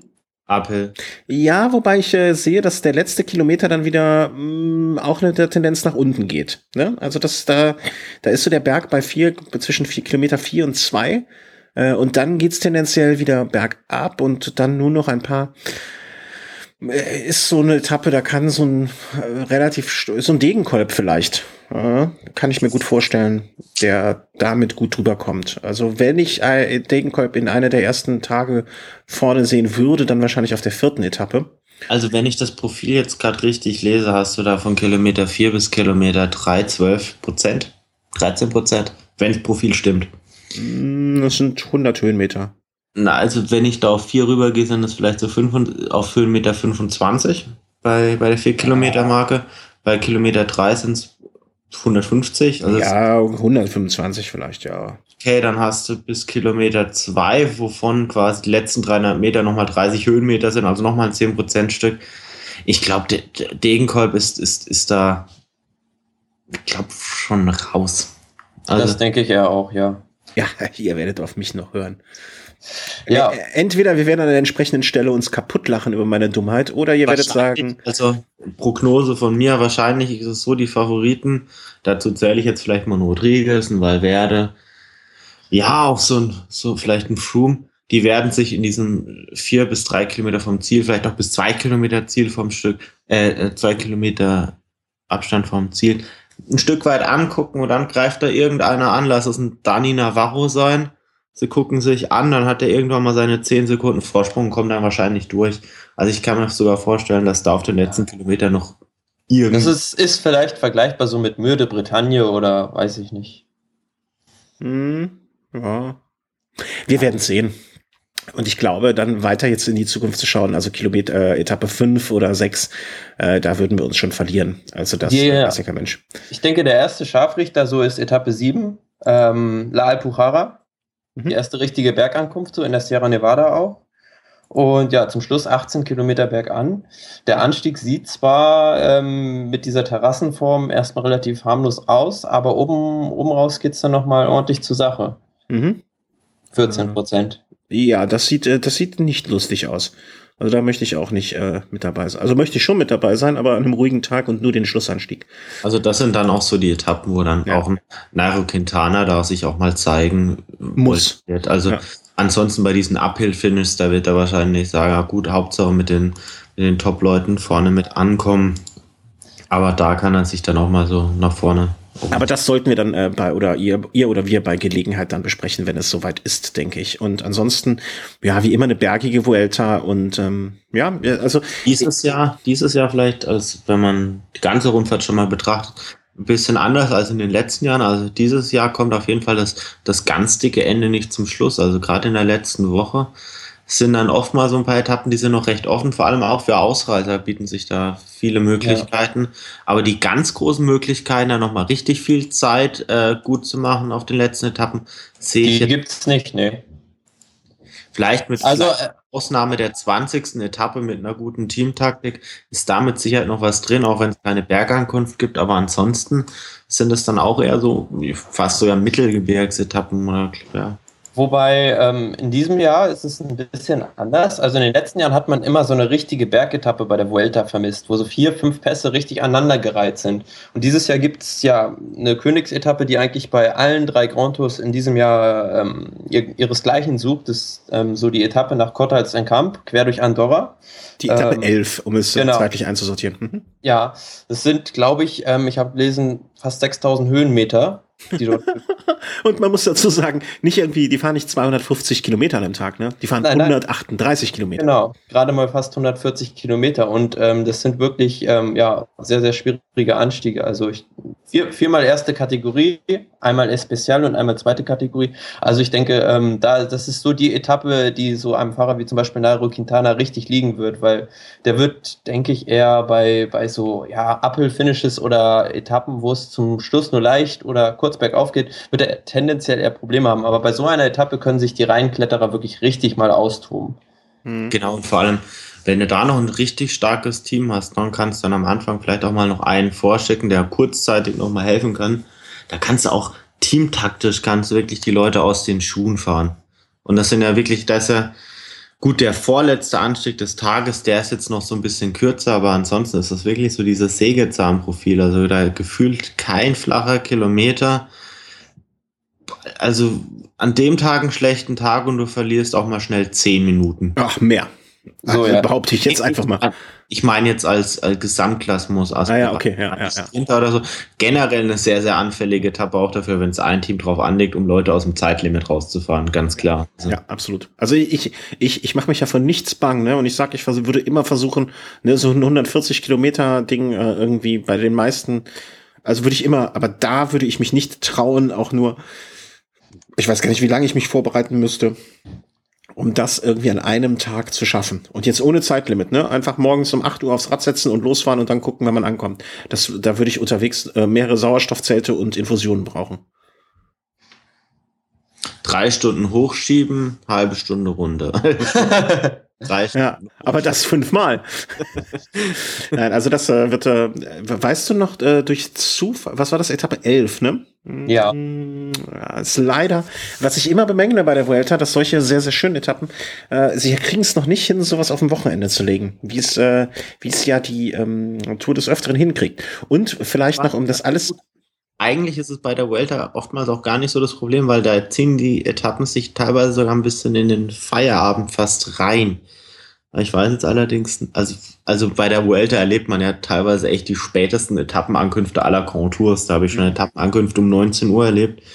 Ja, aber so eine Etappe möchte man, also das wäre jetzt die, wenn ich mir eine Etappe aussuchen dürfte, wäre es die. Und die würde ich dann ja schon am Wochenende gerne ganz sehen, weil da kann auch am Anfang was passieren. Und genau. äh, vor allen Dingen, äh, um noch äh, eben die Aussage mit den zehn Minuten zu unterstreichen, es ist ja auch die Etappe nach dem Ruhetag. Äh, viele, es gibt ja immer mal wieder das Phänomen, dass Fahrer einfach nicht in Tritt kommen, ne? Und dann hast du direkt so ein Brett. Natürlich, also klar, es gibt, ja, da, da wird auf jeden Fall wird's, wird's zur Sache gehen. Man hat jetzt dieses Jahr nach dem Ruhetag erlebt, dass jetzt auch Movistar vor allem da richtig, richtig gut rauskam, die da so einen Angriff gestartet haben. Und vor allem auch dadurch, dass jetzt hinten raus nicht mehr die ganz großen Schwierigkeiten warten. Ne? Wenn man jetzt auch mal so das gutes Zeitfahren, das noch eine Veränderung bringen kann, aber ansonsten kommt da nicht mehr ganz, ganz so viel hinterher. Also das ist schon, man kann sagen, der Höhepunkt zur Hälfte etwa. Kann man da auch nicht mehr wirklich, wirklich warten. Und gerade zu diese Fahrer, wie ein Quintana. Man kann von ausgehen, wenn er im Zeitfahren auf, äh, auf den Froome trifft, dass er da einiges an Zeit verlieren wird. Da muss er einfach auch schon was zeigen. Auf jeden Fall, auf der Etappe, denke ich, ähm, ist, ist der Zeitpunkt gekommen, um für einen Quintana, wenn er die Vuelta gewinnen will, muss er da angreifen. Hm. Aber was, was noch ganz spannend ist im weiteren Streckenverlauf, ähm, was noch hervorzuheben ist von den Bergankünften, Etappe 16, Ermieter der Ermieter der Alba. Ähm, der Anstieg ist zwar relativ kurz, aber ähm, ja, ich denke, das wird ein riesiges Spektakel, weil in der, im Schlussaufstieg gibt es eine Rampe von bis zu 30 Prozent. Also die Jungs, also ich kann mir gut vorstellen, dass, dass es da Leute gibt, die dort schieben müssen. Aber ist das dann noch Radsport? Also ist das noch Rennradsport, so wie wir ihn kennen und lieben? Frage ich mich dann immer. Es ist die Vuelta. Und genau, es ist die Vuelta. Ist im Endeffekt, also die Vuelta hat sich schon oftmals dadurch ausgezeichnet, dass er jetzt eben nicht diese 20 oder 15 Kilometer lang relativ gleich, äh, gleichmäßigen Anstiege der Tour hat, sondern teilweise auch kurze Anstiege, die da wirklich sehr, sehr ruppig sind. Und ich meine, so ein, so ein Angliru äh, ist ja auch ein mega hartes Ding, ne? vergleichbar mit dem Sonkolan da beim, bei, beim Giro. Das sind so Anstiege, die man bei der Tour einfach nicht hat, aber die Vuelta, die steht eben für solche Anstiege. Mhm. Ja. Ja, wenn die Fahrer schieben müssen, dass äh, wenn ein Radfahrer schieben muss, dann nur in Belgien, weil das Kopfsteinpflaster ähm, ihn hindert daran, bei 25 Prozent hochzufahren. Das ist so ein bisschen meine Meinung. Also schieben, ähm, das, das, äh, das gehört für mich nicht dazu. Aber, Aber es, es ist natürlich auch ganz spannend dann zu sehen, man hat dann nicht immer die reinen Bergfahrer vorne, sondern auch häufig halt so. Die schnellsten ja, Schieber. Äh, nein, Puncheure halt. Also wie ein Rodriguez zum Beispiel, der halt ja in, in so langen Anstiegen dann doch äh, zum Beispiel einem Froome nicht Paroli bieten kann. Mhm. Der aber ja natürlich, der bei diesen kleinen Dingern äh, dann eher mal ähm, äh, mithalten kann. Wir werden, äh, also das, äh, da du ja jetzt neu bist, ne, weise ich dich ja mal in der Hinsicht ein, einfach hier so vor Versammelter. Ne? Wir machen es dann meistens so, dass wir einfach, äh, wenn wir jetzt so mal schauen, wann die nächste Sendung dann sein wird, vielleicht in Etappe drei, vier, fünf oder irgendwie sowas, dass man dann immer so zurückschaut auf die Etappen und dann auf die kommenden Etappen äh, die Profile noch mal im Detail eingeht, weil so die Erfahrung ist es dann einfach präsenter. Ne? Dann, dann hat man das näher dran und wenn man zwei Tage später die Etappe sieht, dann erinnert man sich vielleicht dann noch besser daran, äh, was wir gesagt haben. Aber sehr gut, dass du diese Etappe 16 nochmal rausnimmst. Auch wieder an einem Montag, sehr, sehr schön. Und ähm, auch die Etappe vor dem Ruhetag. Ne? Das ist ja dann auch noch oftmals so nach ja. dem Motto, all in, jetzt ist ja auch egal. Man muss sich da nicht mehr groß irgendwas äh, aufbewahren. Kommen wir vielleicht mal ähm, so ein bisschen, bevor wir zu unseren Favoriten kommen, zu dem äh, gesamten Starterfeld. Ne? Also wir haben ja traditionell gehen wir ja einmal alle Mannschaften durch. Äh, ich sag was zu den Fahrern, die ich kenne, und der Chris erklärt mir den Rest. Diesmal könnt ihr mir das zu zweit erklären. Da ist ja noch mehr geballtes Wissen. Wir können ja abwechselnd machen. Ja, ja genau. Oder ihr ergänzt euch, keine Ahnung. Ähm, einmal so durch und äh, die wichtigen äh, machen wir länger und die unwichtigen äh, lassen wir fast hinten runterfallen. Ähm, ja, ich, ich weiß nicht, welche Liste ihr habt. Ich, äh, ich nenne jetzt einfach hier mal, äh, ich glaube, meine ist irgendwie nicht alphabetisch, aber ich weiß nicht, ob die nach Nummern sind, keine Ahnung. Äh, ich fange mal an mit Team Sky. Er ist nicht alphabetisch, kann ich dir sofort sagen. ja. Aber ich weiß nicht, welche Sortierung das hier ist. Ich bin bei procyclingstats.com. Ich kann, ich, kann, ich kann dir eine, eine Liste schicken. Da ist es schön äh, sortiert und es geht mit Age de Serre los. Äh, der Mannschaft, die ich nie aussprechen kann. Ähm, und meine Frau lacht mich dafür oft genug aus. So, ich habe es jetzt mal aufgemacht. Äh, cyclingfever.com für die Leute, die es interessiert, was wir hier benutzen. Ähm, und äh, fangen wir an mit Age de Serre. Ähm, Moment, Moment. So, wen haben wir denn da? Pozzo Vivo kenne ich. Äh, Van Summeren kenne ich natürlich. Äh, ja. Ja, also Betancourt ist auch noch. Betancourt, klar, Kolumbianer. Ähm, ansonsten pff, äh, wird so eine Truppe. Lel Kadri, letztes Jahr Tour-Etappensieger. Ja, aber wird so eine Truppe sein, die wird unter ferner liefen. Van Summeren. Äh, ähm, Moment, halt. Moment. Glaube ich nicht. Pozzo Vivo ist heiß. Ja.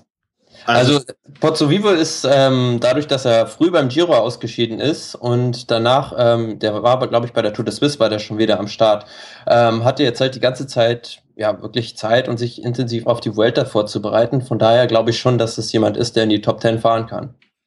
Mhm. Ja, vielleicht nicht, nicht nur Top Ten. Also ich glaube, der ist wirklich heiß wie Frittenfett, weil der ist wirklich, glaube ich, dieses Jahr richtig motiviert, jetzt zumindest die letzte Rundfahrt noch mitzunehmen. Hat ja so ein bisschen gehört, dass er schon gern mit zur Tour gefahren wäre. Und ja, jetzt zu dieses Teamzeitfahren zu Beginn, da wird er jetzt nicht allzu viel Zeit verlieren. Dann einige Uphill-Finishes, steile Rampen auch mal Richtung Ende. Also da kann er, kann er wahrscheinlich eine richtig gute Leistung abbringen. Also meiner Meinung nach vielleicht sogar ein Mann für die Top 5. Mhm. Ja, auf jeden Fall. Bei okay. guter Form schon.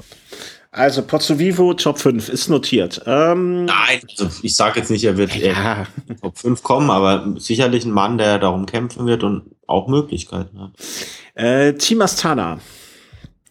Ähm, ja, Luis, äh, wer wird, die Frage ist für mich jetzt im ersten Moment, wer ist der Kapitän?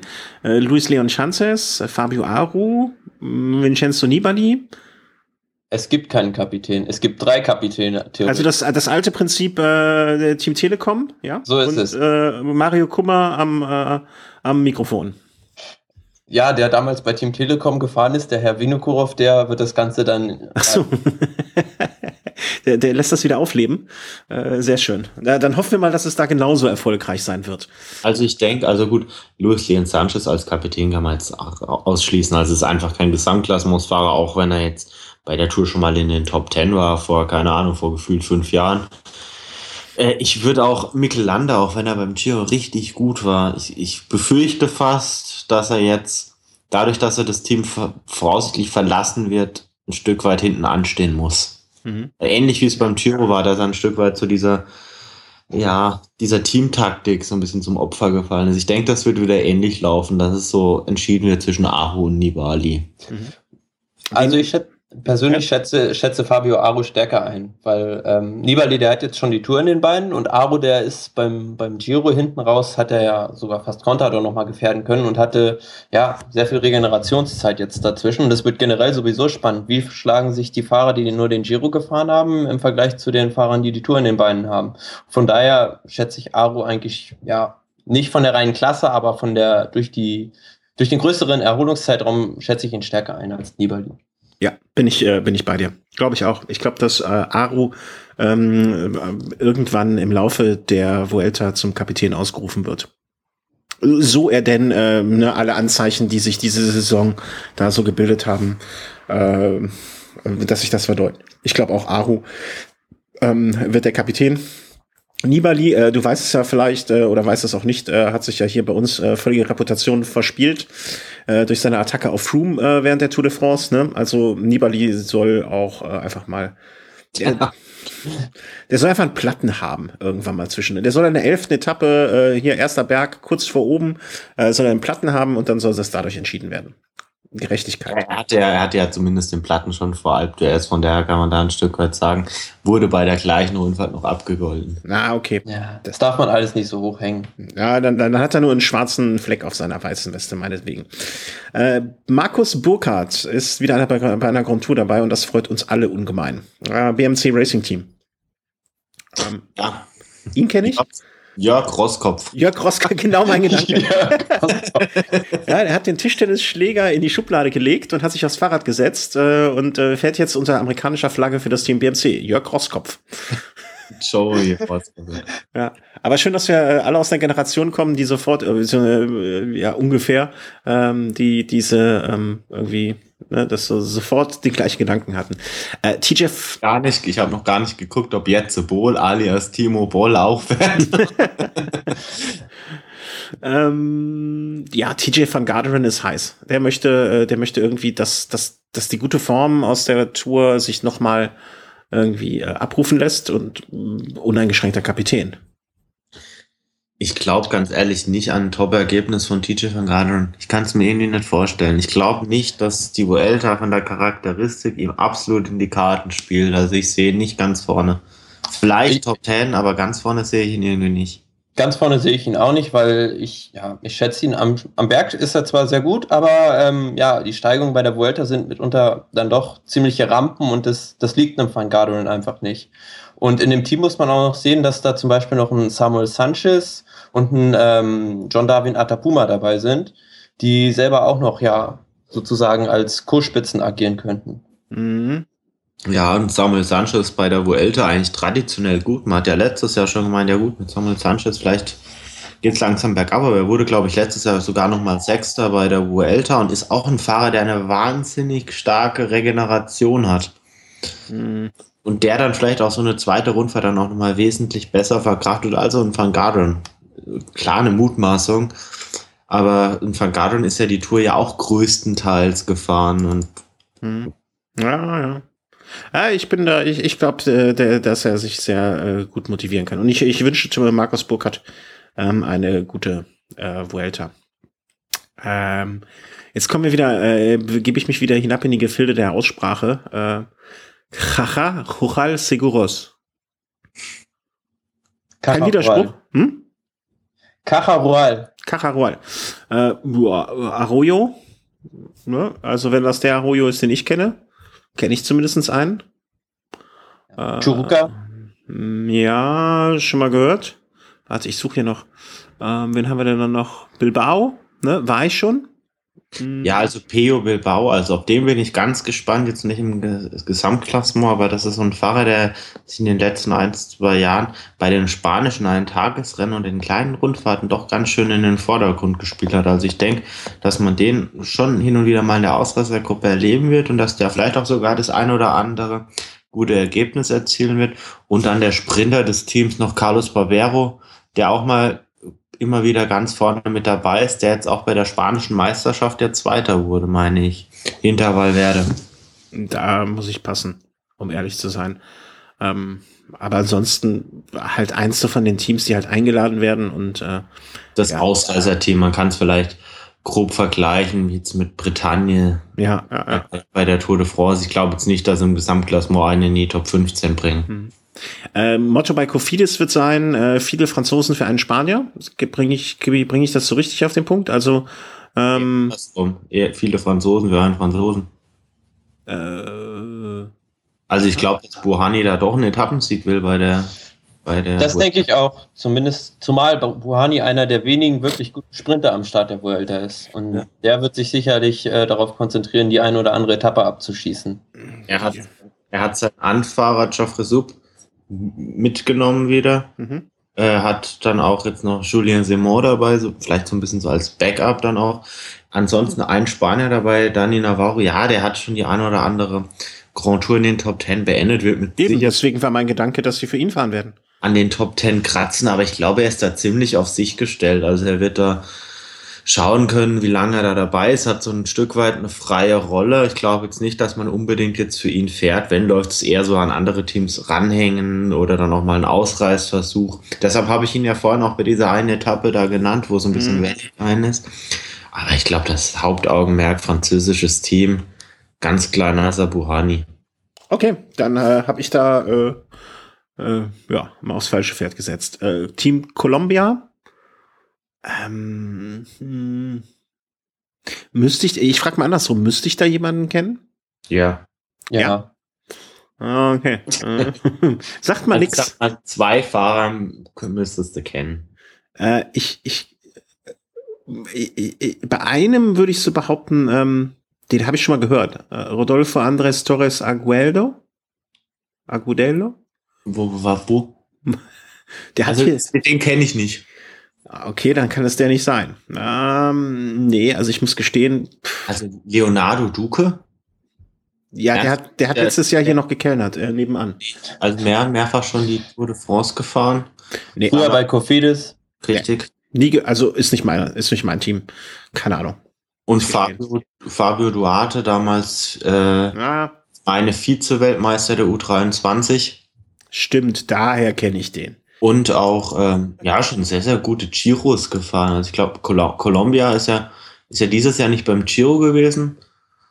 E eher verwunderlich, weil sie den Giro ja in den letzten Jahren glaube ich oder was ist glaube ich äh, mehrfach bereichert haben durch sehr sehr aggressive Fahrweise.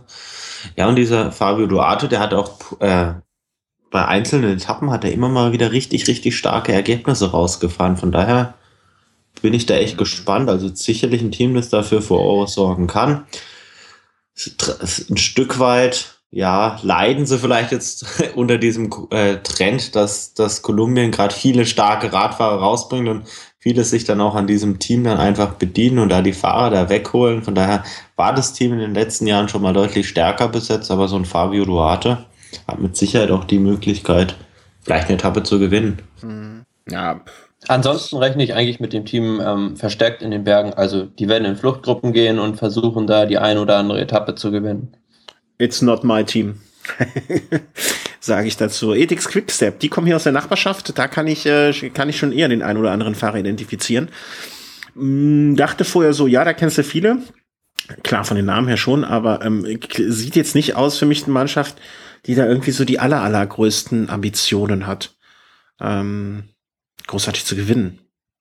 Also das, das Team äh, ist im Vergleich jetzt zu einem, äh, zu anderen Rennen, weiß Nein, nicht. Der, der, der große Rundfahrtenstar Rigoberto Uran fehlt natürlich, weil er schon Giro und die Tour gefahren hat ja. und Ansonsten wird man sich auch dort auf einzelne Etappen konzentrieren. Also ich sehe da jetzt auch niemanden, der irgendwo ähm, in die Top 10 fahren könnte. Genau, genau, genau, genau. Auch von den Sprintern her ähm, jetzt Wobei natürlich auch so eine Ausgangssituation oftmals für so Fahrer der zweiten Reihe im Team ganz interessant sein kann. Also ich meine, so ein Maxim Bouet, ein Brambilla, auch ein David de la Cruz, das sind ja mit Sicherheit auch Fahrer, die am Berg jetzt nicht zu den schlechtesten hören und vielleicht sind das dann Fahrer, ähnlich wie jetzt vielleicht in den letzten Jahren so ein Dominik Nerz bei der Vuelta, die dann ihre Chance sehen, jetzt mal ohne den Kapitän Eigeninteressen zu verfolgen. Abs absolut. Also für die Fahrer ist das, äh, die zweite Reihe Fahrer, ist das äh, das Beste, was ihnen passieren kann, bei so einer Rundfahrt dann da mitgenommen zu werden, um sich zu präsentieren, weil sie nicht, weil sie anders fahren können, anders fahren dürfen, als sie sonst müssen. Ne? Also für die ist das klar.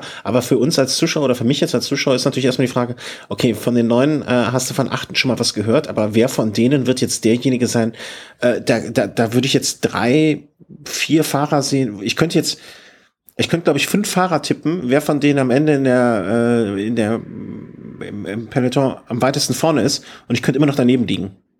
Ne? Also es ist sehr schwer, dieses Team auszurechnen, was ihm natürlich auch mehr Möglichkeiten gibt. Für die Sprints da natürlich noch Gianni Mersmann. Ja. Bei dem Sprinterfeld sicherlich ein Fahrer, der vielleicht sogar mal eine Sprintetappe gewinnen kann. ist jetzt kein Fahrer, der jetzt bei jedem Hügel gleich hinten abfällt war damals bei Lotto noch ein bisschen stärker, als er jetzt ist, muss man jetzt mal sehen, aber ohne Cavendish, ohne Bohnen auch mal seine Chance. Mhm. Ja, den sehe ich nur in den Sprints noch konkurrenzfähig. Ansonsten, ja, fast so 0815-Team, wie auch das nächste Team aus meiner ja, Sicht. FDG auch so eine Mannschaft.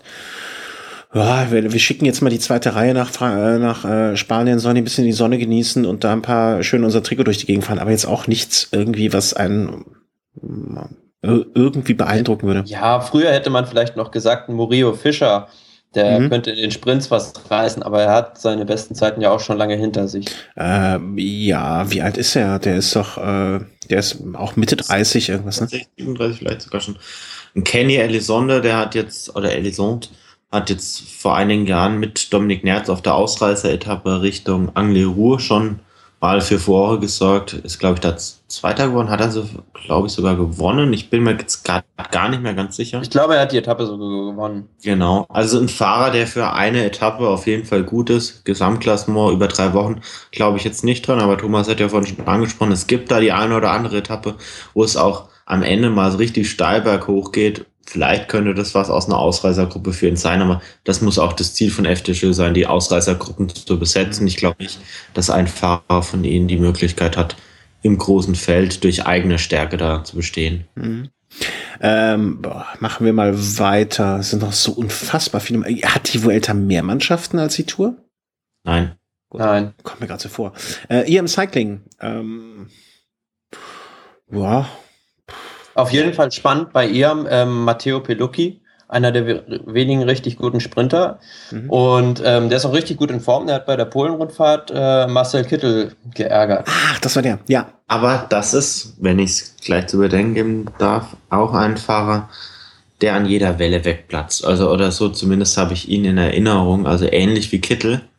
Und das könnte dann bei der Vuelta schon wieder problematisch werden, weil da gibt es ja kaum eine Etappe, wo dann mhm. nicht vielleicht noch irgendwo nochmal ein 100 Höhenmeter Anstieg mit drin steckt. Und da könnte es dann vielleicht problematisch werden. Von der Geschwindigkeit mhm. gebe ich dir recht, einer der besten. Mhm. Aber ja, gut. diese Endgeschwindigkeit muss man auch erstmal äh, irgendwie ähm, auf, ne, auf die Zielgerade bringen. Ja. ja. Ansonsten die letzte dreiwöchige Rundfahrt fürs Team IAM für Sylvain Chavanel. Mhm. Man weiß noch nicht, wo es hingeht, ob er noch weitermacht. Wenn ja, wo er weitermacht. Ich denke, Probleme, einen neuen Vertrag irgendwo anders zu bekommen, hätte er nicht. Ja, Jerome Coppel, auch mal ein Fahrer, der bei der Tour de France schon in den Top 15 gelandet ist, aber ja, gilt eigentlich das Gleiche wie jetzt für FDJ auch für ein Stück weit wie für, wie für Kofidis auch schon. Also oder auch Ethics Quickstep, so ein bisschen 0815, man hat da nicht so das ganz klare Profil. Mhm. Ja, man weiß nicht, wo es hingeht damit irgendwo. Und es geht genauso weiter. Ja, Lampre, äh, der Italiener unter uns. Ähm. Ähm, der, ja, im italienischen Team ein Pole als Kapitän. Äh, schwer auszusprechen, Premislav Niemiec. Ähm, ja, Chapeau. ich denke, das wird derjenige, derjenige sein, für den ja nicht wirklich gefahren wird, aber ähm, der hat, glaube ich, im letzten Jahr war es, glaube ich, sogar in Coste Covadonga die Bergetappe gewonnen. Und was ähnliches könnte ihm, ja, in diesem Jahr ist es dem auch wieder zuzutrauen, denke ich. Hm. Ansonsten auch wieder viele Fahrer.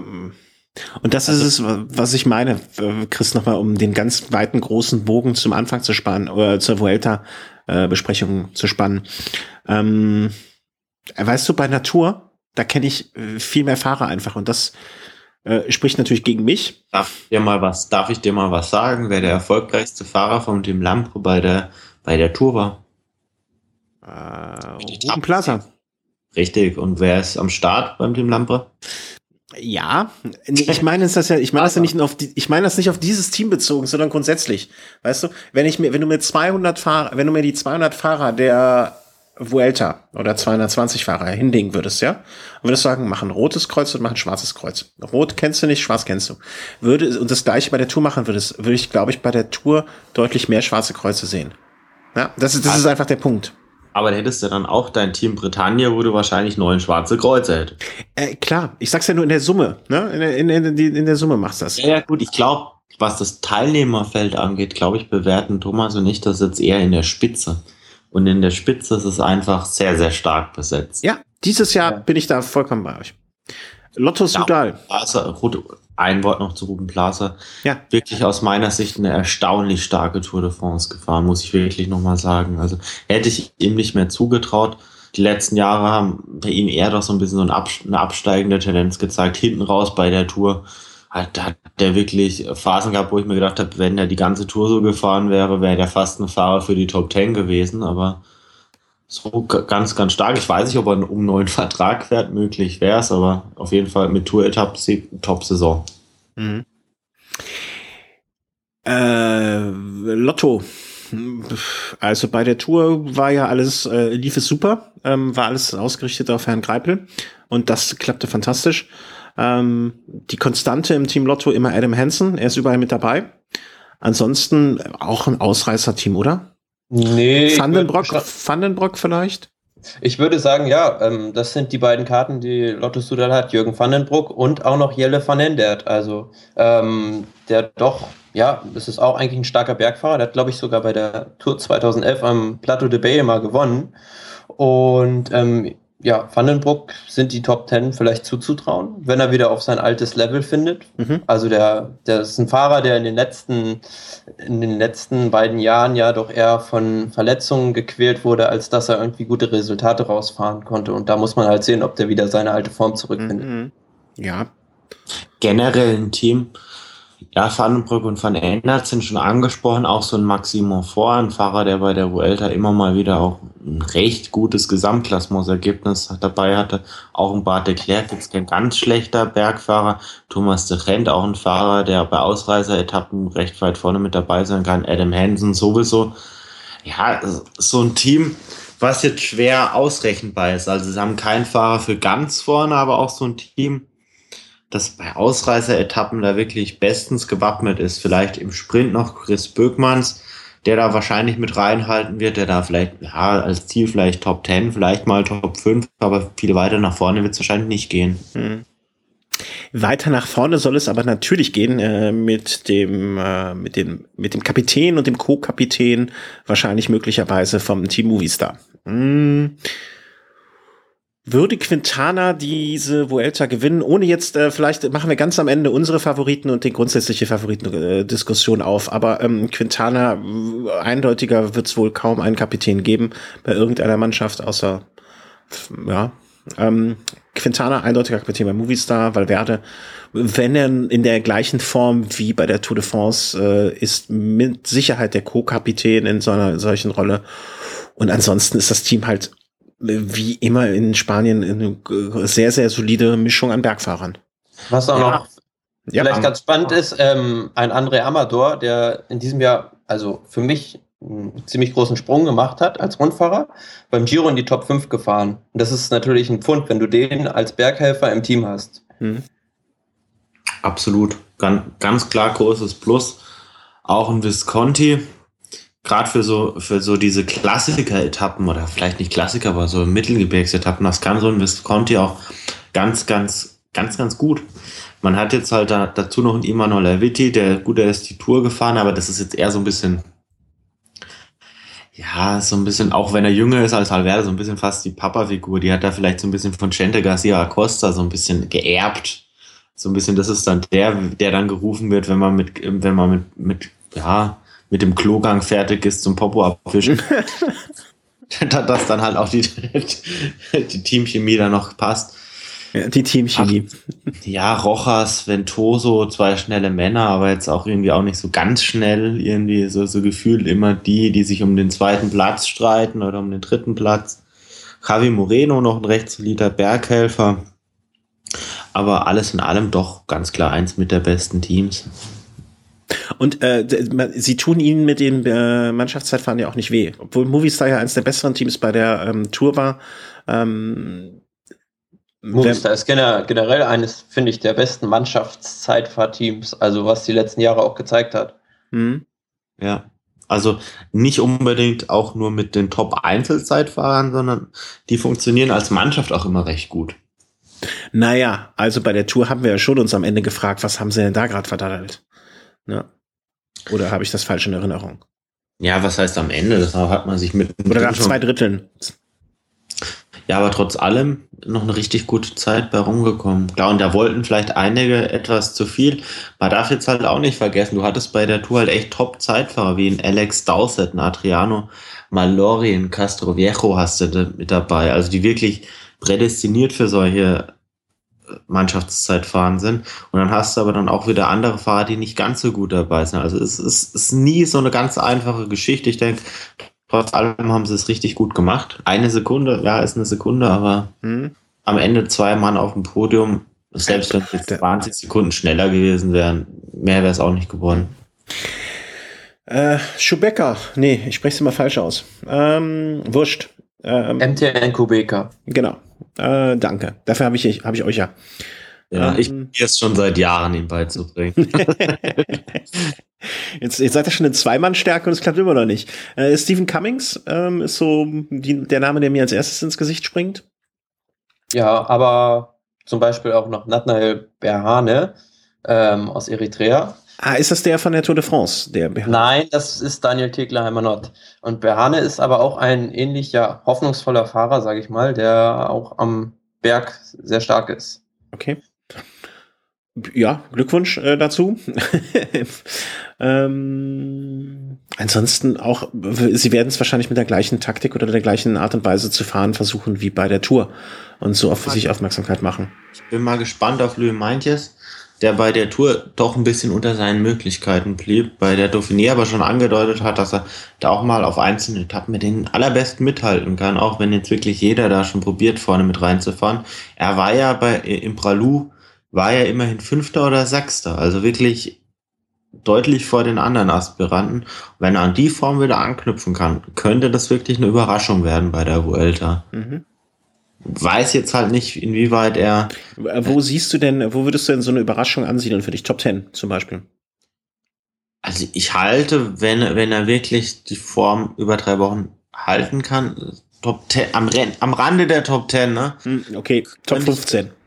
Ich, ja, würde ich ihm zutrauen. Immer halt natürlich mit der Frage, ob es sein Ziel ist oder ob er jetzt wirklich sagt, vielleicht ähnlich wie bei der Tour, er frisst da immer mal wieder Rückstand, um vielleicht auf einzelnen Etappen was zu machen, was vielleicht aus seiner Sicht sinniger wäre. Mhm. Orica Greenage, die Australier, ähm, Simon Garrons, ähm, Daryl Impey. Da hört es bei mir auch schon wieder auf. Also für mich ein spannendes Team, weil ähm, zwei Fahrer, ähm, John Esteban Chavez ist, ist ein sehr guter Kletterer, aber der hat bislang bei den dreiwöchigen Rundfahrten noch nicht den Durchbruch geschafft. Da erhoffe ich oder denke ich, dass es jetzt irgendwann da mal der Knoten aufgeht und der mal ein Top-10-Resultat landet. Mhm. Und zum anderen der Sprinter, Caleb Ewan, ähm, kleiner Sprinter, ähnlich wie Mark Cavendish und ähm, ja, der wird die Sprints auf jeden Fall aufmischen. Also da kann man sich drauf freuen. Okay. Genau, absolut. Also Chavez letztes Jahr in La Subia, äh, ich glaube sechste Etappe, die Valverde gewann, schon fünfter. Da hat man schon gedacht, okay, gut, vielleicht reicht's schon letztes Jahr ganz weit nach vorne, ist dann am Ende immer ein Stückchen weiter zurückgefallen. Aber wenn er jetzt dieses Jahr sich da nochmal konzentriert auf vorbereitet hat, jetzt mit dem, mit der ganzen letzten Saison da noch so im Rücken, könnte es zu mehr reichen. Simon Garrison Fahrer, der jetzt auf diesen ganzen Abhilfen da vielleicht beim einen oder anderen da mal ganz vorne wieder mit reinfahren kann, hat jetzt auch einiges an Pech diese Saison. Ja, und das mit dem jungen Australier sehe ich eigentlich ähnlich. Also jetzt dieses Jahr endlich fest beim Team Orica Greenwich, letztes Jahr noch als Stagiaire da, hat sich da jetzt ein paar Mal auch schon mit, mit Cavendish da bekriegen dürfen, hat einige Rennen sogar schon ganz, ganz vorne beendet.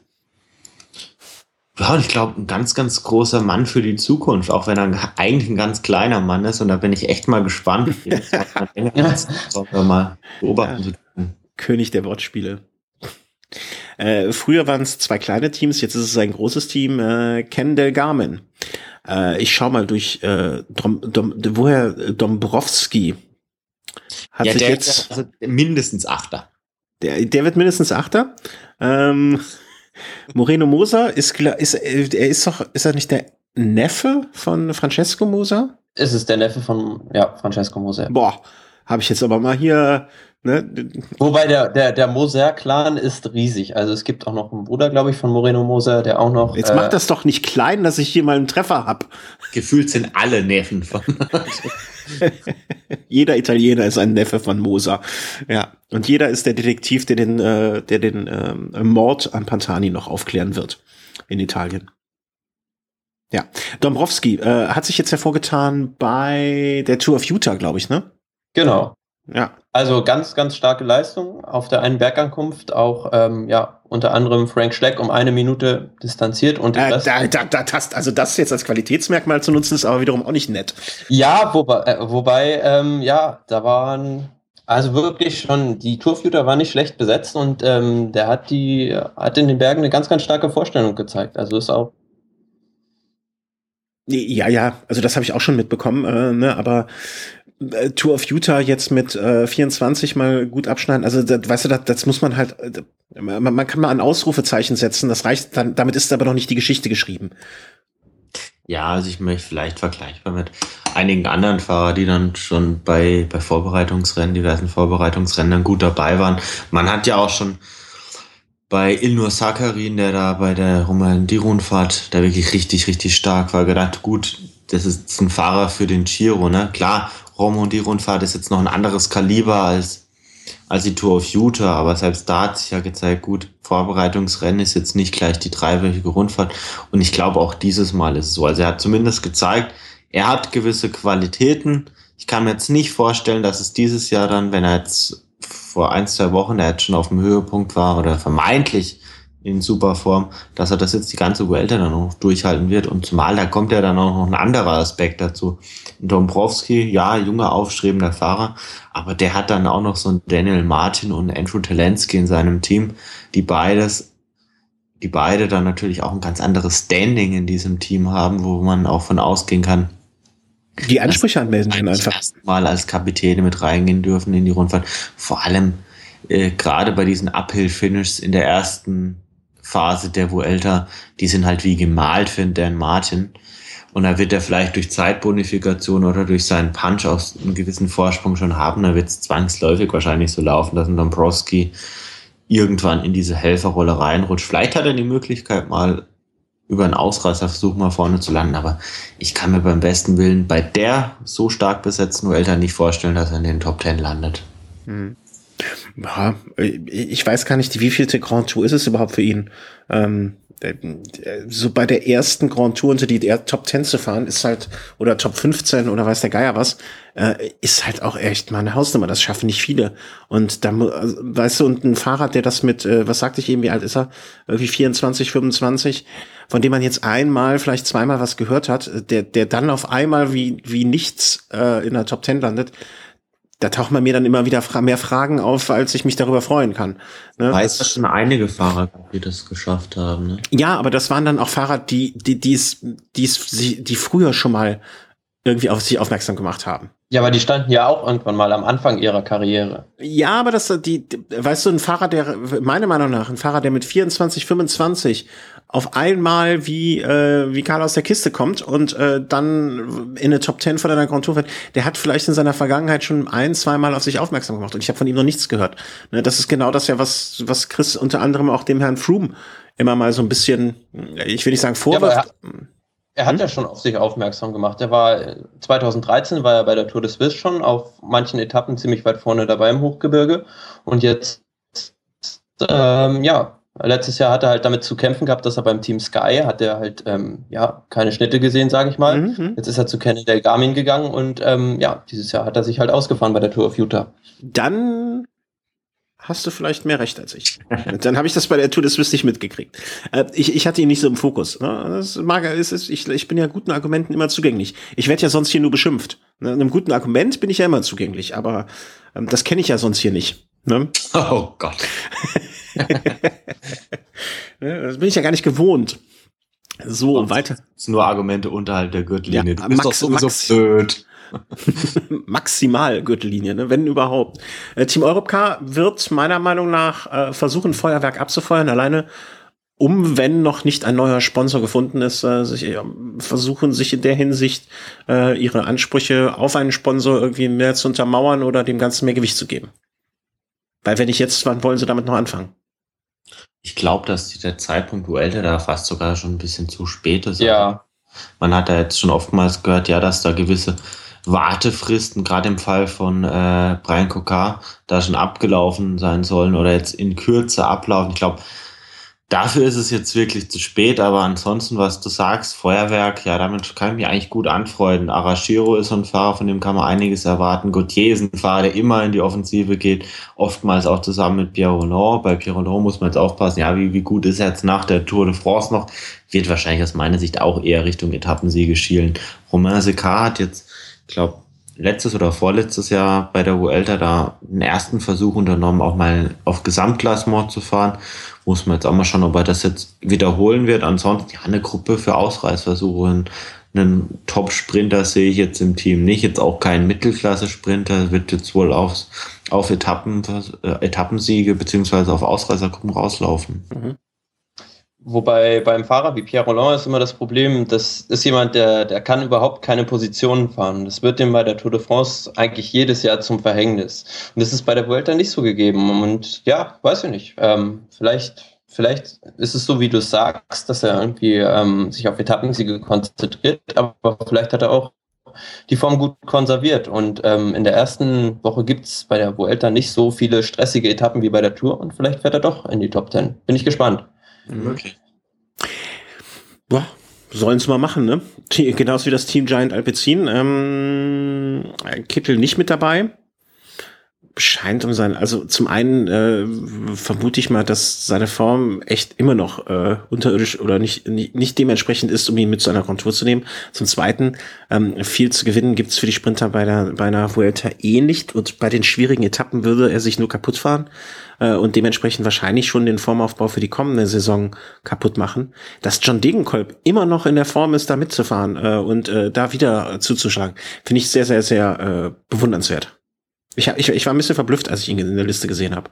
Ja gut, jetzt ist jetzt so, ähm, darf man die Rolle von einem Sprinter in einer dreiwöchigen Grundfahrt jetzt nicht wechseln mit einem Gesamtklassementsfahrer. Ne? Also der ist jetzt nicht unbedingt jeden Tag wirklich am Limit. Der hat auch Tage, wo er mal so ein bisschen slow machen kann. Ne? Er ist jetzt zwischen Tour und Vuelta jetzt quasi nichts gefahren, wenn dann halt nur so kleinere Kriterien. Also hat jetzt keine Eneco-Tour bestritten, hat jetzt keine äh, Polen-Rundfahrt bestritten, jetzt auch kein Arctic Race of Norway.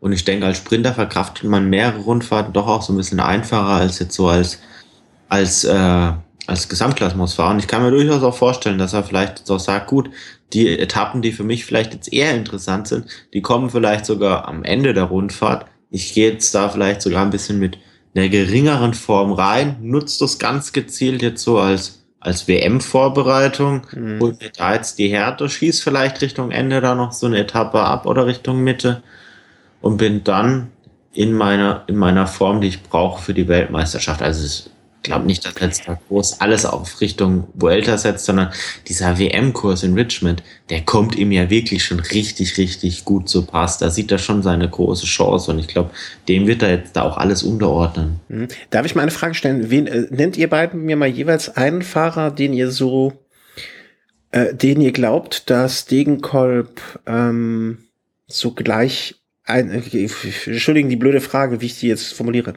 Ähm, ich habe mich einfach mal gerade gefragt, ähm, wie viel Rennkilometer, wie viel Renntage und gefahrene Rennkilometer hat er denn so in den Beinen? Ähm, und da hätte ich jetzt gerne von euch einfach mal einen Namen gehabt, wo man sagt, wo ihr sagt, das könnte so ein Fahrer, mit dem kann man es vergleichen. Weil er hat 59 Renntage äh, mit insgesamt 9 bis, hm? bis jetzt. Bis 9. jetzt. Genau. Dieses Jahr bis jetzt 59 Renntage mit ähm, etwa 9600 Kilometern. Ich, ich vergleiche ihn jetzt einfach mal, äh, weil ich ihn auch für einen Vielfahrer halte und der ähm, Contador, Contador. Contador. Jetzt. Ja, der ist jetzt natürlich nicht ja, bei der Vuelta dabei. Contador, also äh, Thomas, wir haben ein bisschen Probleme mit dem Internet. Ja, aber diese ganze Tinkoff Sachsen-Mannschaft eigentlich kreuzt ja. Hallo? Ja, jetzt geht's wieder. Ähm, ich vergleiche einfach mal mit dem Sagan, ne, der ja nun auch viel gefahren ist und schon so. Okay, der hat Sagan ist noch mehr. Okay, das. Äh ja, ich, ich fand diese Zahl nur bemerkenswert. Also 59 Renntage, das ist echt schon viel. Und ähm, ja. Hast du irgendwo eine Übersicht, wie viele welcher Fahrer schon gefahren ist? Äh, genau, genau. Ja, aber wie, wie ich es gesagt habe, eigentlich diese ganze Tinkoff-Saxum-Mannschaft, da ist fast, also die Hälfte der Mannschaft ist den Giro gefahren und die Tour auch. Rogers, Kreuziger, die haben alle sehr viele Renntage. Mhm. Ja. Okay, äh, habe ich mich täuschen lassen. Also ein Sagan hat noch mehr und ähm, äh, Maika, ähm, äh, im Chat haben wir auch noch die Statistik auch, also die Saxos äh, auch äh, die gleichen äh, Werte ungefähr. Naja. Äh, aber wer, wo, worauf wird es hinauslaufen jetzt äh, bei äh, Team äh, Giant Alpecin? Äh, für wen werden sie fahren? Was ist ihr Ziel? Also ich glaube für das Gesamtklassement so hat vielleicht so Lawson Craddock so ein bisschen so eine so eine halbwegs geschützte Rolle, ohne dass man jetzt bewusst für ihn fährt. Ansonsten geht's geht's um die Sprints, also mit Degenkolb, mit Luca Meskic hat man sicherlich da Fahrer, die da vorne landen können, falls es beispielsweise Degenkolb sagt zu Beginn, ja, er ist noch nicht in der Form oder hat einen schlechten Tag, mit Sicherheit Meskic ein Fahrer, der da in Anführungszeichen fast annähernd äh, auf gleichem Niveau in die in die Bresche springen kann. Ansonsten natürlich noch Tom Dumoulin. Der wird noch ein bisschen pissig sein von der Tour. Fahrer, der mit Sicherheit sich auch auf die WM vorbereitet, auf das lange Zeitfahren vor allem schielt. Aber auch ein Fahrer, der jetzt auch in den vergangenen Jahren immer mehr gezeigt hat, dass er auch so, so, so Uphill-Finish, dass er da gar nicht so schlecht ist. Also, dass er doch einen gewissen Punch hat, auch eine gewisse Kraft auf die Pedale bringt und vielleicht probiert das auf der einen oder anderen Etappe. Richtung Gesamtklassement ist es jetzt nicht so ganz seine Rundfahrt. Also ich glaube, im ganz steilen Terrain, da fühlt er sich nicht so ganz wohl. Mhm. Ja, sehe ich genauso. Also Tom Dumoulin entwickelt sich hundertprozentig zum, zum guten Rundfahrer, aber der braucht lange Zeitfahren und nicht zu steile Berge. Mhm. Dann ist er ja da gut aufgehoben bei der Vuelta. Äh, Katusha startet äh, in der Startliste, die ich habe, ist der erste Gianpaolo Caruso. Das äh, äh, versehe ich jetzt mal mit einem großen Fragezeichen. Ähm, ansonsten Joachim Rodriguez als Kapitän? Fragezeichen? Ja. Klar, nee, kein Fragezeichen, Ausrufezeichen. Hm? Ähm, ja, gut, ähm, ich, ich denke eher, also ich schätze Rodriguez nicht mehr so hoch ein, wie noch vor, vielleicht vor zwei Jahren. Zumal jetzt auch bei der Tour zum Beispiel, ja, hätte ich eigentlich mehr von ihm erwartet. Und ähm, wenn man jetzt zum Beispiel die Burgos-Rundfahrt in der Vor Vorbereitung verfolgt hat, da war ein Dani Moreno, der hat einen Etappensieg geholt und war da recht stark. Und ähm, ich denke, dass der fast ja, ebenbürtig mit Rodriguez sein wird. Okay. Also leistungstechnisch kann ich mir das auch sehr, sehr gut vorstellen. Wie gesagt, der letzte Eindruck von Moreno war stark. Allerdings darf man bei solchen ja, Aussagen auch nie vergessen, dass äh, ja, Moreno anscheinend seinen Vertrag nicht verlängert bekommen. Oder das war zumindest die letzte Aussage, die ich jetzt so in Erinnerung habe. Und äh, Rodriguez hat seinen Vertrag, meine ich, erst kürzlich verlängert. Genau. Das sind natürlich alles so Punkte, die da auch mit reinspielen. Ne? Also da setzt man vielleicht dann doch auch eher auf den Fahrer, der dann noch eine Weile da ist. Und Rodriguez hat eine beeindruckende Vita bei der, bei der Vuelta. Also ich meine, er ist siebenmal gestartet, sechsmal in den Top Ten, noch kein wirklicher Reinfall ich kann mir durchaus vorstellen, zumindest San Sebastian war seine Leistung jetzt nicht die schlechteste, dass er von Tour aus noch Richtung Welder nochmal was draufpacken kann. Und dann darf man da gespannt sein. Also, aber natürlich wird wahrscheinlich so Richtung Doppelspitze rauslaufen. Rodriguez vielleicht einen Ticken weiter vorne, vielleicht auch ein Moreno, aber ich glaube, so teamtaktisch wird es eher Rodriguez sein.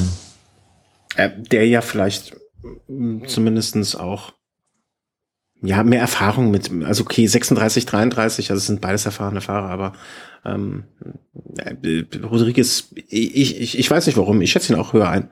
Ähm, er hat einfach äh, das kleine, er hat öfter die guten er äh, Ergebnisse schon eingefahren und das äh, wiegt bei mir dann irgendwie doch noch mit so ein bisschen rein. Wobei sie, die beiden Fahrer sich schon enorm ähneln, also ja. haben ihre Qualität in so kurzen Uphill-Finishes haben nicht, nicht umsonst beide schon den Flash Ballon gewonnen schon eine ganz große Stärke von ihnen. Ja, und Moreno ist die Tour eben nicht gefahren und ist vielleicht dann noch den, den Ticken frischer. Ich sehe es ähnlich wie Thomas Rodriguez. Hat man jetzt vielleicht nicht zuletzt bei der Tour, die mir eigentlich so auf den Eib geschneidert gewesen wäre, doch ein Stück weit Schwächen gezeigt und gezeigt, ja, ist vielleicht nicht mehr ganz in der Lage, ganz vorne mit reinzufahren mit 36. Ja, ist vielleicht auch irgendwann mal ein Alter gekommen, wo es vielleicht auch auf Weltklasse-Niveau nicht mehr ganz so reicht, zumindest nicht auf nicht bezogen auf drei Wochen. Mhm. Ähm, Team Lotto Jumbo. Okay. Also da bin ich jetzt quasi auch fast raus. Also Dennis van Winden ist noch ein Mann, der mir was sagt bezüglich ja. Prologen oder Prolog. Bertjan Lindemann noch ein Fahrer, der mir was sagt, aber das ist jetzt kein Team, wo ich in irgendeiner Weise außer. Ausweisversuche irgendwas erwarte. Ja. Thomas, irgendeinen, der, der dir nach. Äh ja, zum Beispiel so ein Martin Chalingi, also das ist eigentlich jemand, der, ja, Krone, also wie sagt man so schön, ein Barodeur. Mhm. Der oft in Gruppen geht und dort sein Heil in der Flucht sucht. Aber ansonsten, ähm, ja, ist es für mich auch eigentlich eine Mannschaft, ähm, ja, fast der Namenlosen. Ja, ja, ja. Dann, dann verschwenden wir auch keine Zeit damit, sondern wir geben uns weiter zu Schönerem. Oder nicht Schönerem, aber äh, ne, das muss ja jetzt äh, nichts heißen. Vielleicht werden sie das Rennen genauso bereichern. Das schöne englische Team Sky. Ähm, Froome hat äh, vor, hat die Tests äh, vor der Vuelta, seine Leistungstests will er jetzt veröffentlichen. Ähm, äh, wird das dich, Chris, ein bisschen wohlgesonnener stimmen oder sagst du, pff, kann mir egal sein, ist eh, äh, kann eh kein Schwein überprüfen, was er da äh, veröffentlicht? Interessiert mich jetzt nicht wirklich. Ja. Also interessiert mich jetzt wirklich einfach nicht. Also wenn ich mir die Vuelta angucke, will ich einen schönen Wettkampf sehen und was jetzt da jetzt wirklich wer ja, publiziert, ich, ich, ich selbst kann es nicht wirklich äh, fachgerecht äh, interpretieren. Also da bräuchte ich dann Unterstützung, was jetzt wirklich eine Aussagekraft bezüglich der, der, der Werte dann angeht. Das, wie gesagt, also da warte ich dann lieber ab, bis sich gewisse andere Leute da Gedanken drüber machen mhm. an meine Aussage. Ähm, äh, wie groß ist die Angst, dass Team Sky die gleiche Dominanz und das gleiche Roboterhafte äh, an den Tag legt, wie es bei der Tour war? Sehe ich gar nicht. Schön. Zumindest die Erfahrung der letzten Jahre lässt mich darauf hoffen, dass Team Sky ja bei der Tour oftmals das Pulver ein Stück weit verschießt. Mhm. Also Froome hatte ja bei der Vuelta oftmals, wenn er dann gestartet ist, und zumindest nach seinem furiosen Anfangsjahr 2011, da ein Stück weit Probleme. Das war 2012 so, das war letztes Jahr so, wo es nicht ganz nach vorne gereicht hat. Ich kann mir nicht vorstellen, dass ein Garen Thomas, der ideale Fahrer für diese ganz steilen Dinger ist. Nicholas Roach ist zwar schon die Vuelta recht gut gefahren, auch mehrfach in die Top 10, aber es hat jetzt auch schon die Tour in den Beinen. Mikkel Nieve, ein Fahrer, der jetzt die Tour nicht gefahren ist, aber der jetzt bei der Vuelta schon recht gut dabei war, aber auch nicht der ganz überragende Fahrer. Ein Kirienka, ja, äh, ganz kleine Maschine. Für mich auf jeden Fall vielleicht der interessanteste Fahrer. Ein Sergio Henao, der jetzt bei der Baskenland-Rundfahrt ja fulminant wieder zurückgekommen ist, fast gewonnen hätte. Wo ich jetzt echt wirklich gespannt bin, ob er es auch über drei Wochen reißen kann. Mhm. Ansonsten, ja, Team ist stark, aber eine Dominanz von Froome erwarte ich nicht. Ich sehe, ich, ich sehe auch, also das Team Sky bei Weitem nicht so dominant wie bei der Tour. Also dafür ist die Konkurrenz auch ganz anders. Also ich schätze Team Mobistar und vor allem Team Astana mit diesen, mit diesen vielen starken Bergfahrern also stärker ein und die werden da den Ton am Berg angeben. Nicht das Team Sky, denke ich nicht. Und wird, wird, wird das dann die Situation sein, wo Froome auf sich alleine isoliert äh, gestellt, ähm, isoliert gestellt, alleingestellt, isoliert sein wird, äh, wo er dann beweisen muss, ob er ein Champion ist oder ob er nur ein Roboter ist. Also bei, bei, bei Froome ist es generell so, das hat man bei der letzten Vuelta auch schon gesehen, dass der strikt einfach nach seinem ähm, Wattzahlcomputer fährt. Also der fährt halt äh, Rhythmen wie ein Herzkranker.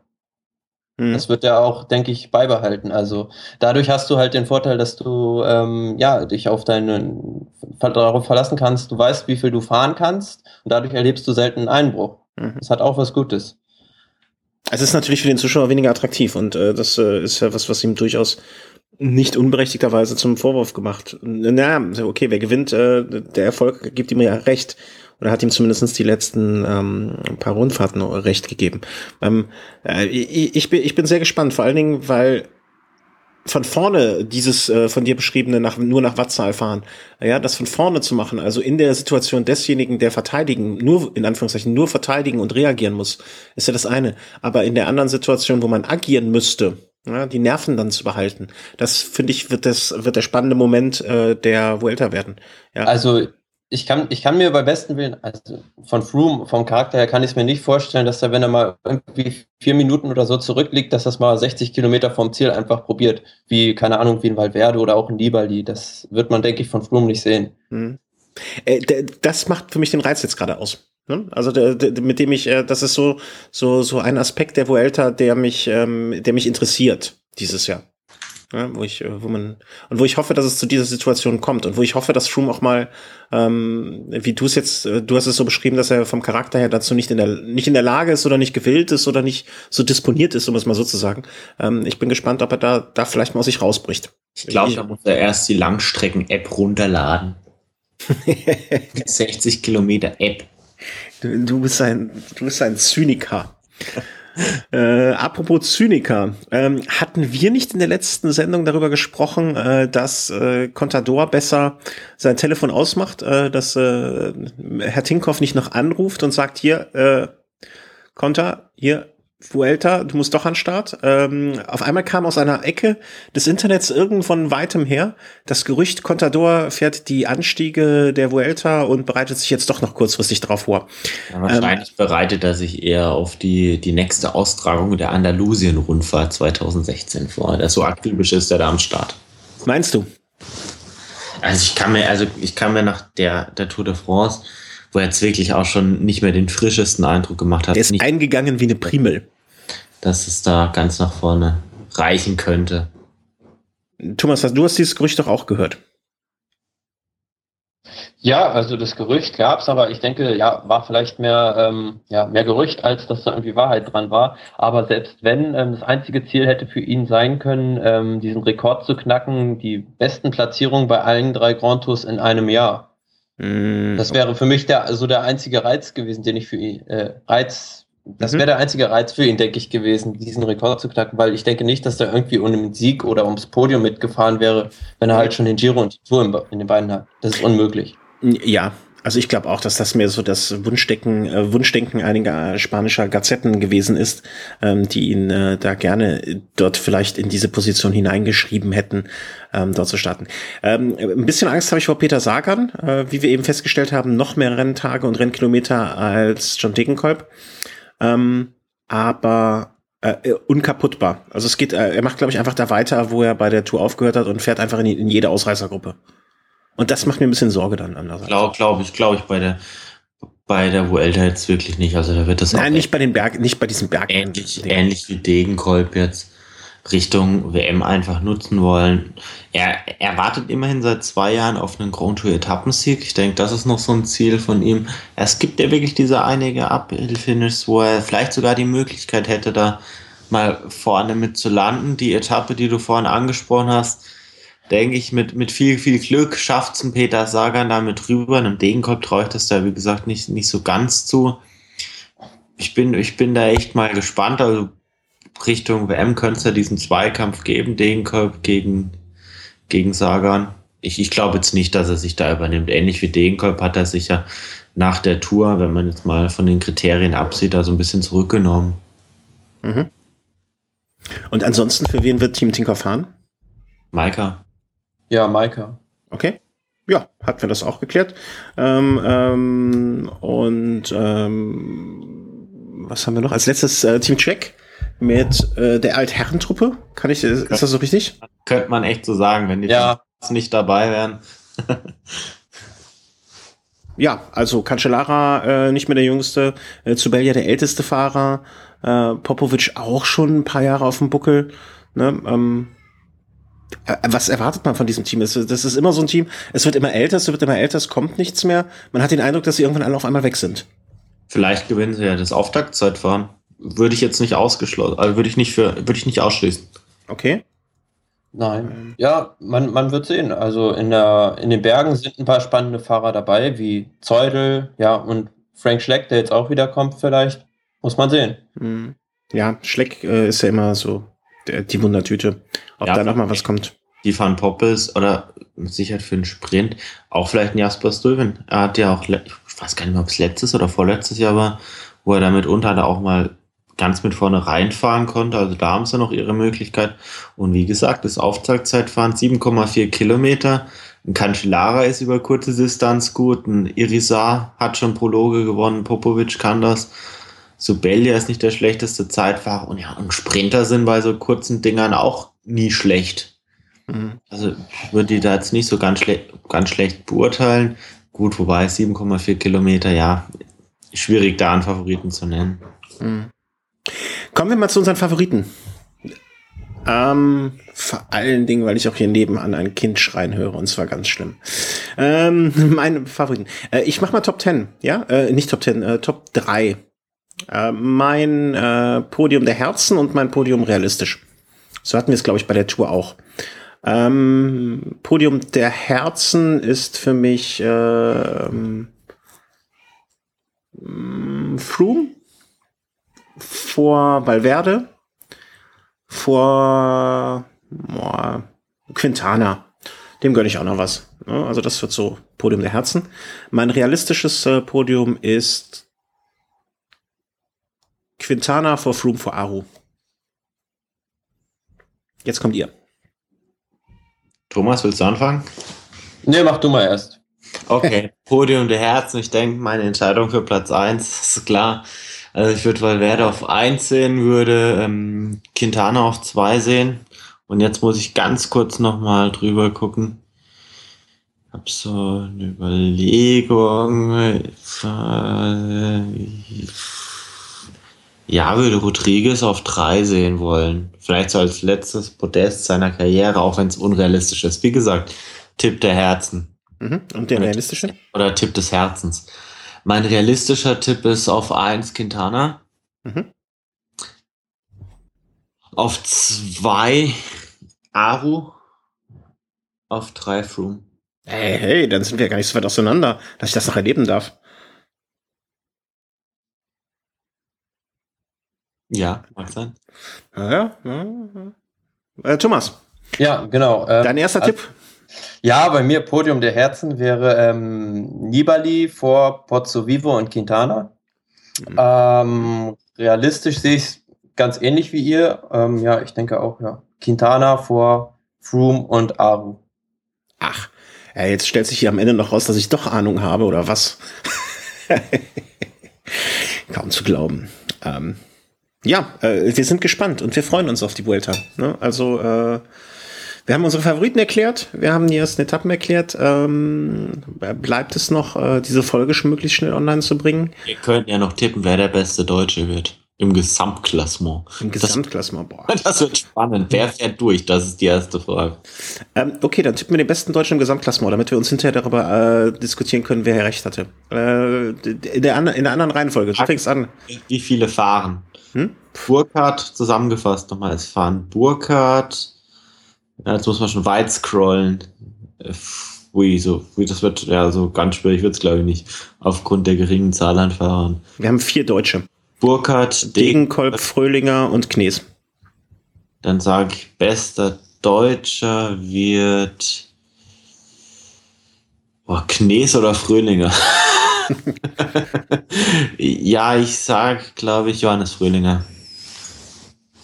Ich schließe mich dem an. Äh, dann sage ich einfach mal aus Prinzip natürlich was anderes. Ich sage äh,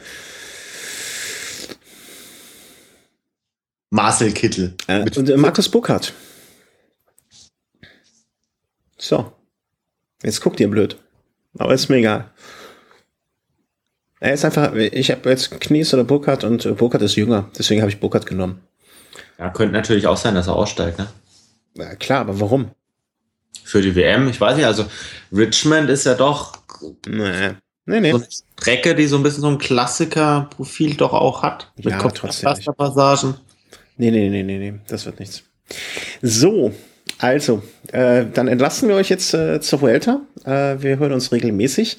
Ähm, jetzt kommt die große Überraschung. Ähm, die Vuelta werden primär, äh, wenn sie es technisch hinkriegen, wovon ich jetzt einfach mal ausgehe, weil der das ist ja alles machbar, ähm, der Chris und der Thomas übernehmen. Äh, ich werde mich am Ende nochmal melden, glaube ich, oder wenn ich zwischendurch einfach zu, zu sehr Sehnsucht nach euch habe. Das kann ja auch vorkommen. Ähm, aber ich bin nächste Woche bei der Eurobike unterwegs und äh, der Vorbereitung und hin und her und von da genau. möchten wir auch.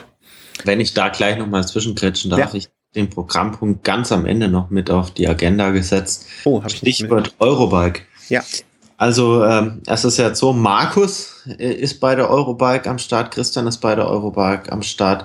Ich wohne ganz in der Nähe, also prinzipiell gäbe es da auch die Möglichkeit, dass man da mal so ein ganz, ganz kleines Treffen im Rahmen von der Eurobike da unter Umständen auf die Bühne oder auf die Beine stellen kann. Also wer von euch bei der Eurobike da auch am Start ist, kann sich gerne melden. Vielleicht ergibt sich da ja genau. was. Also ich bin äh, am Donnerstag da.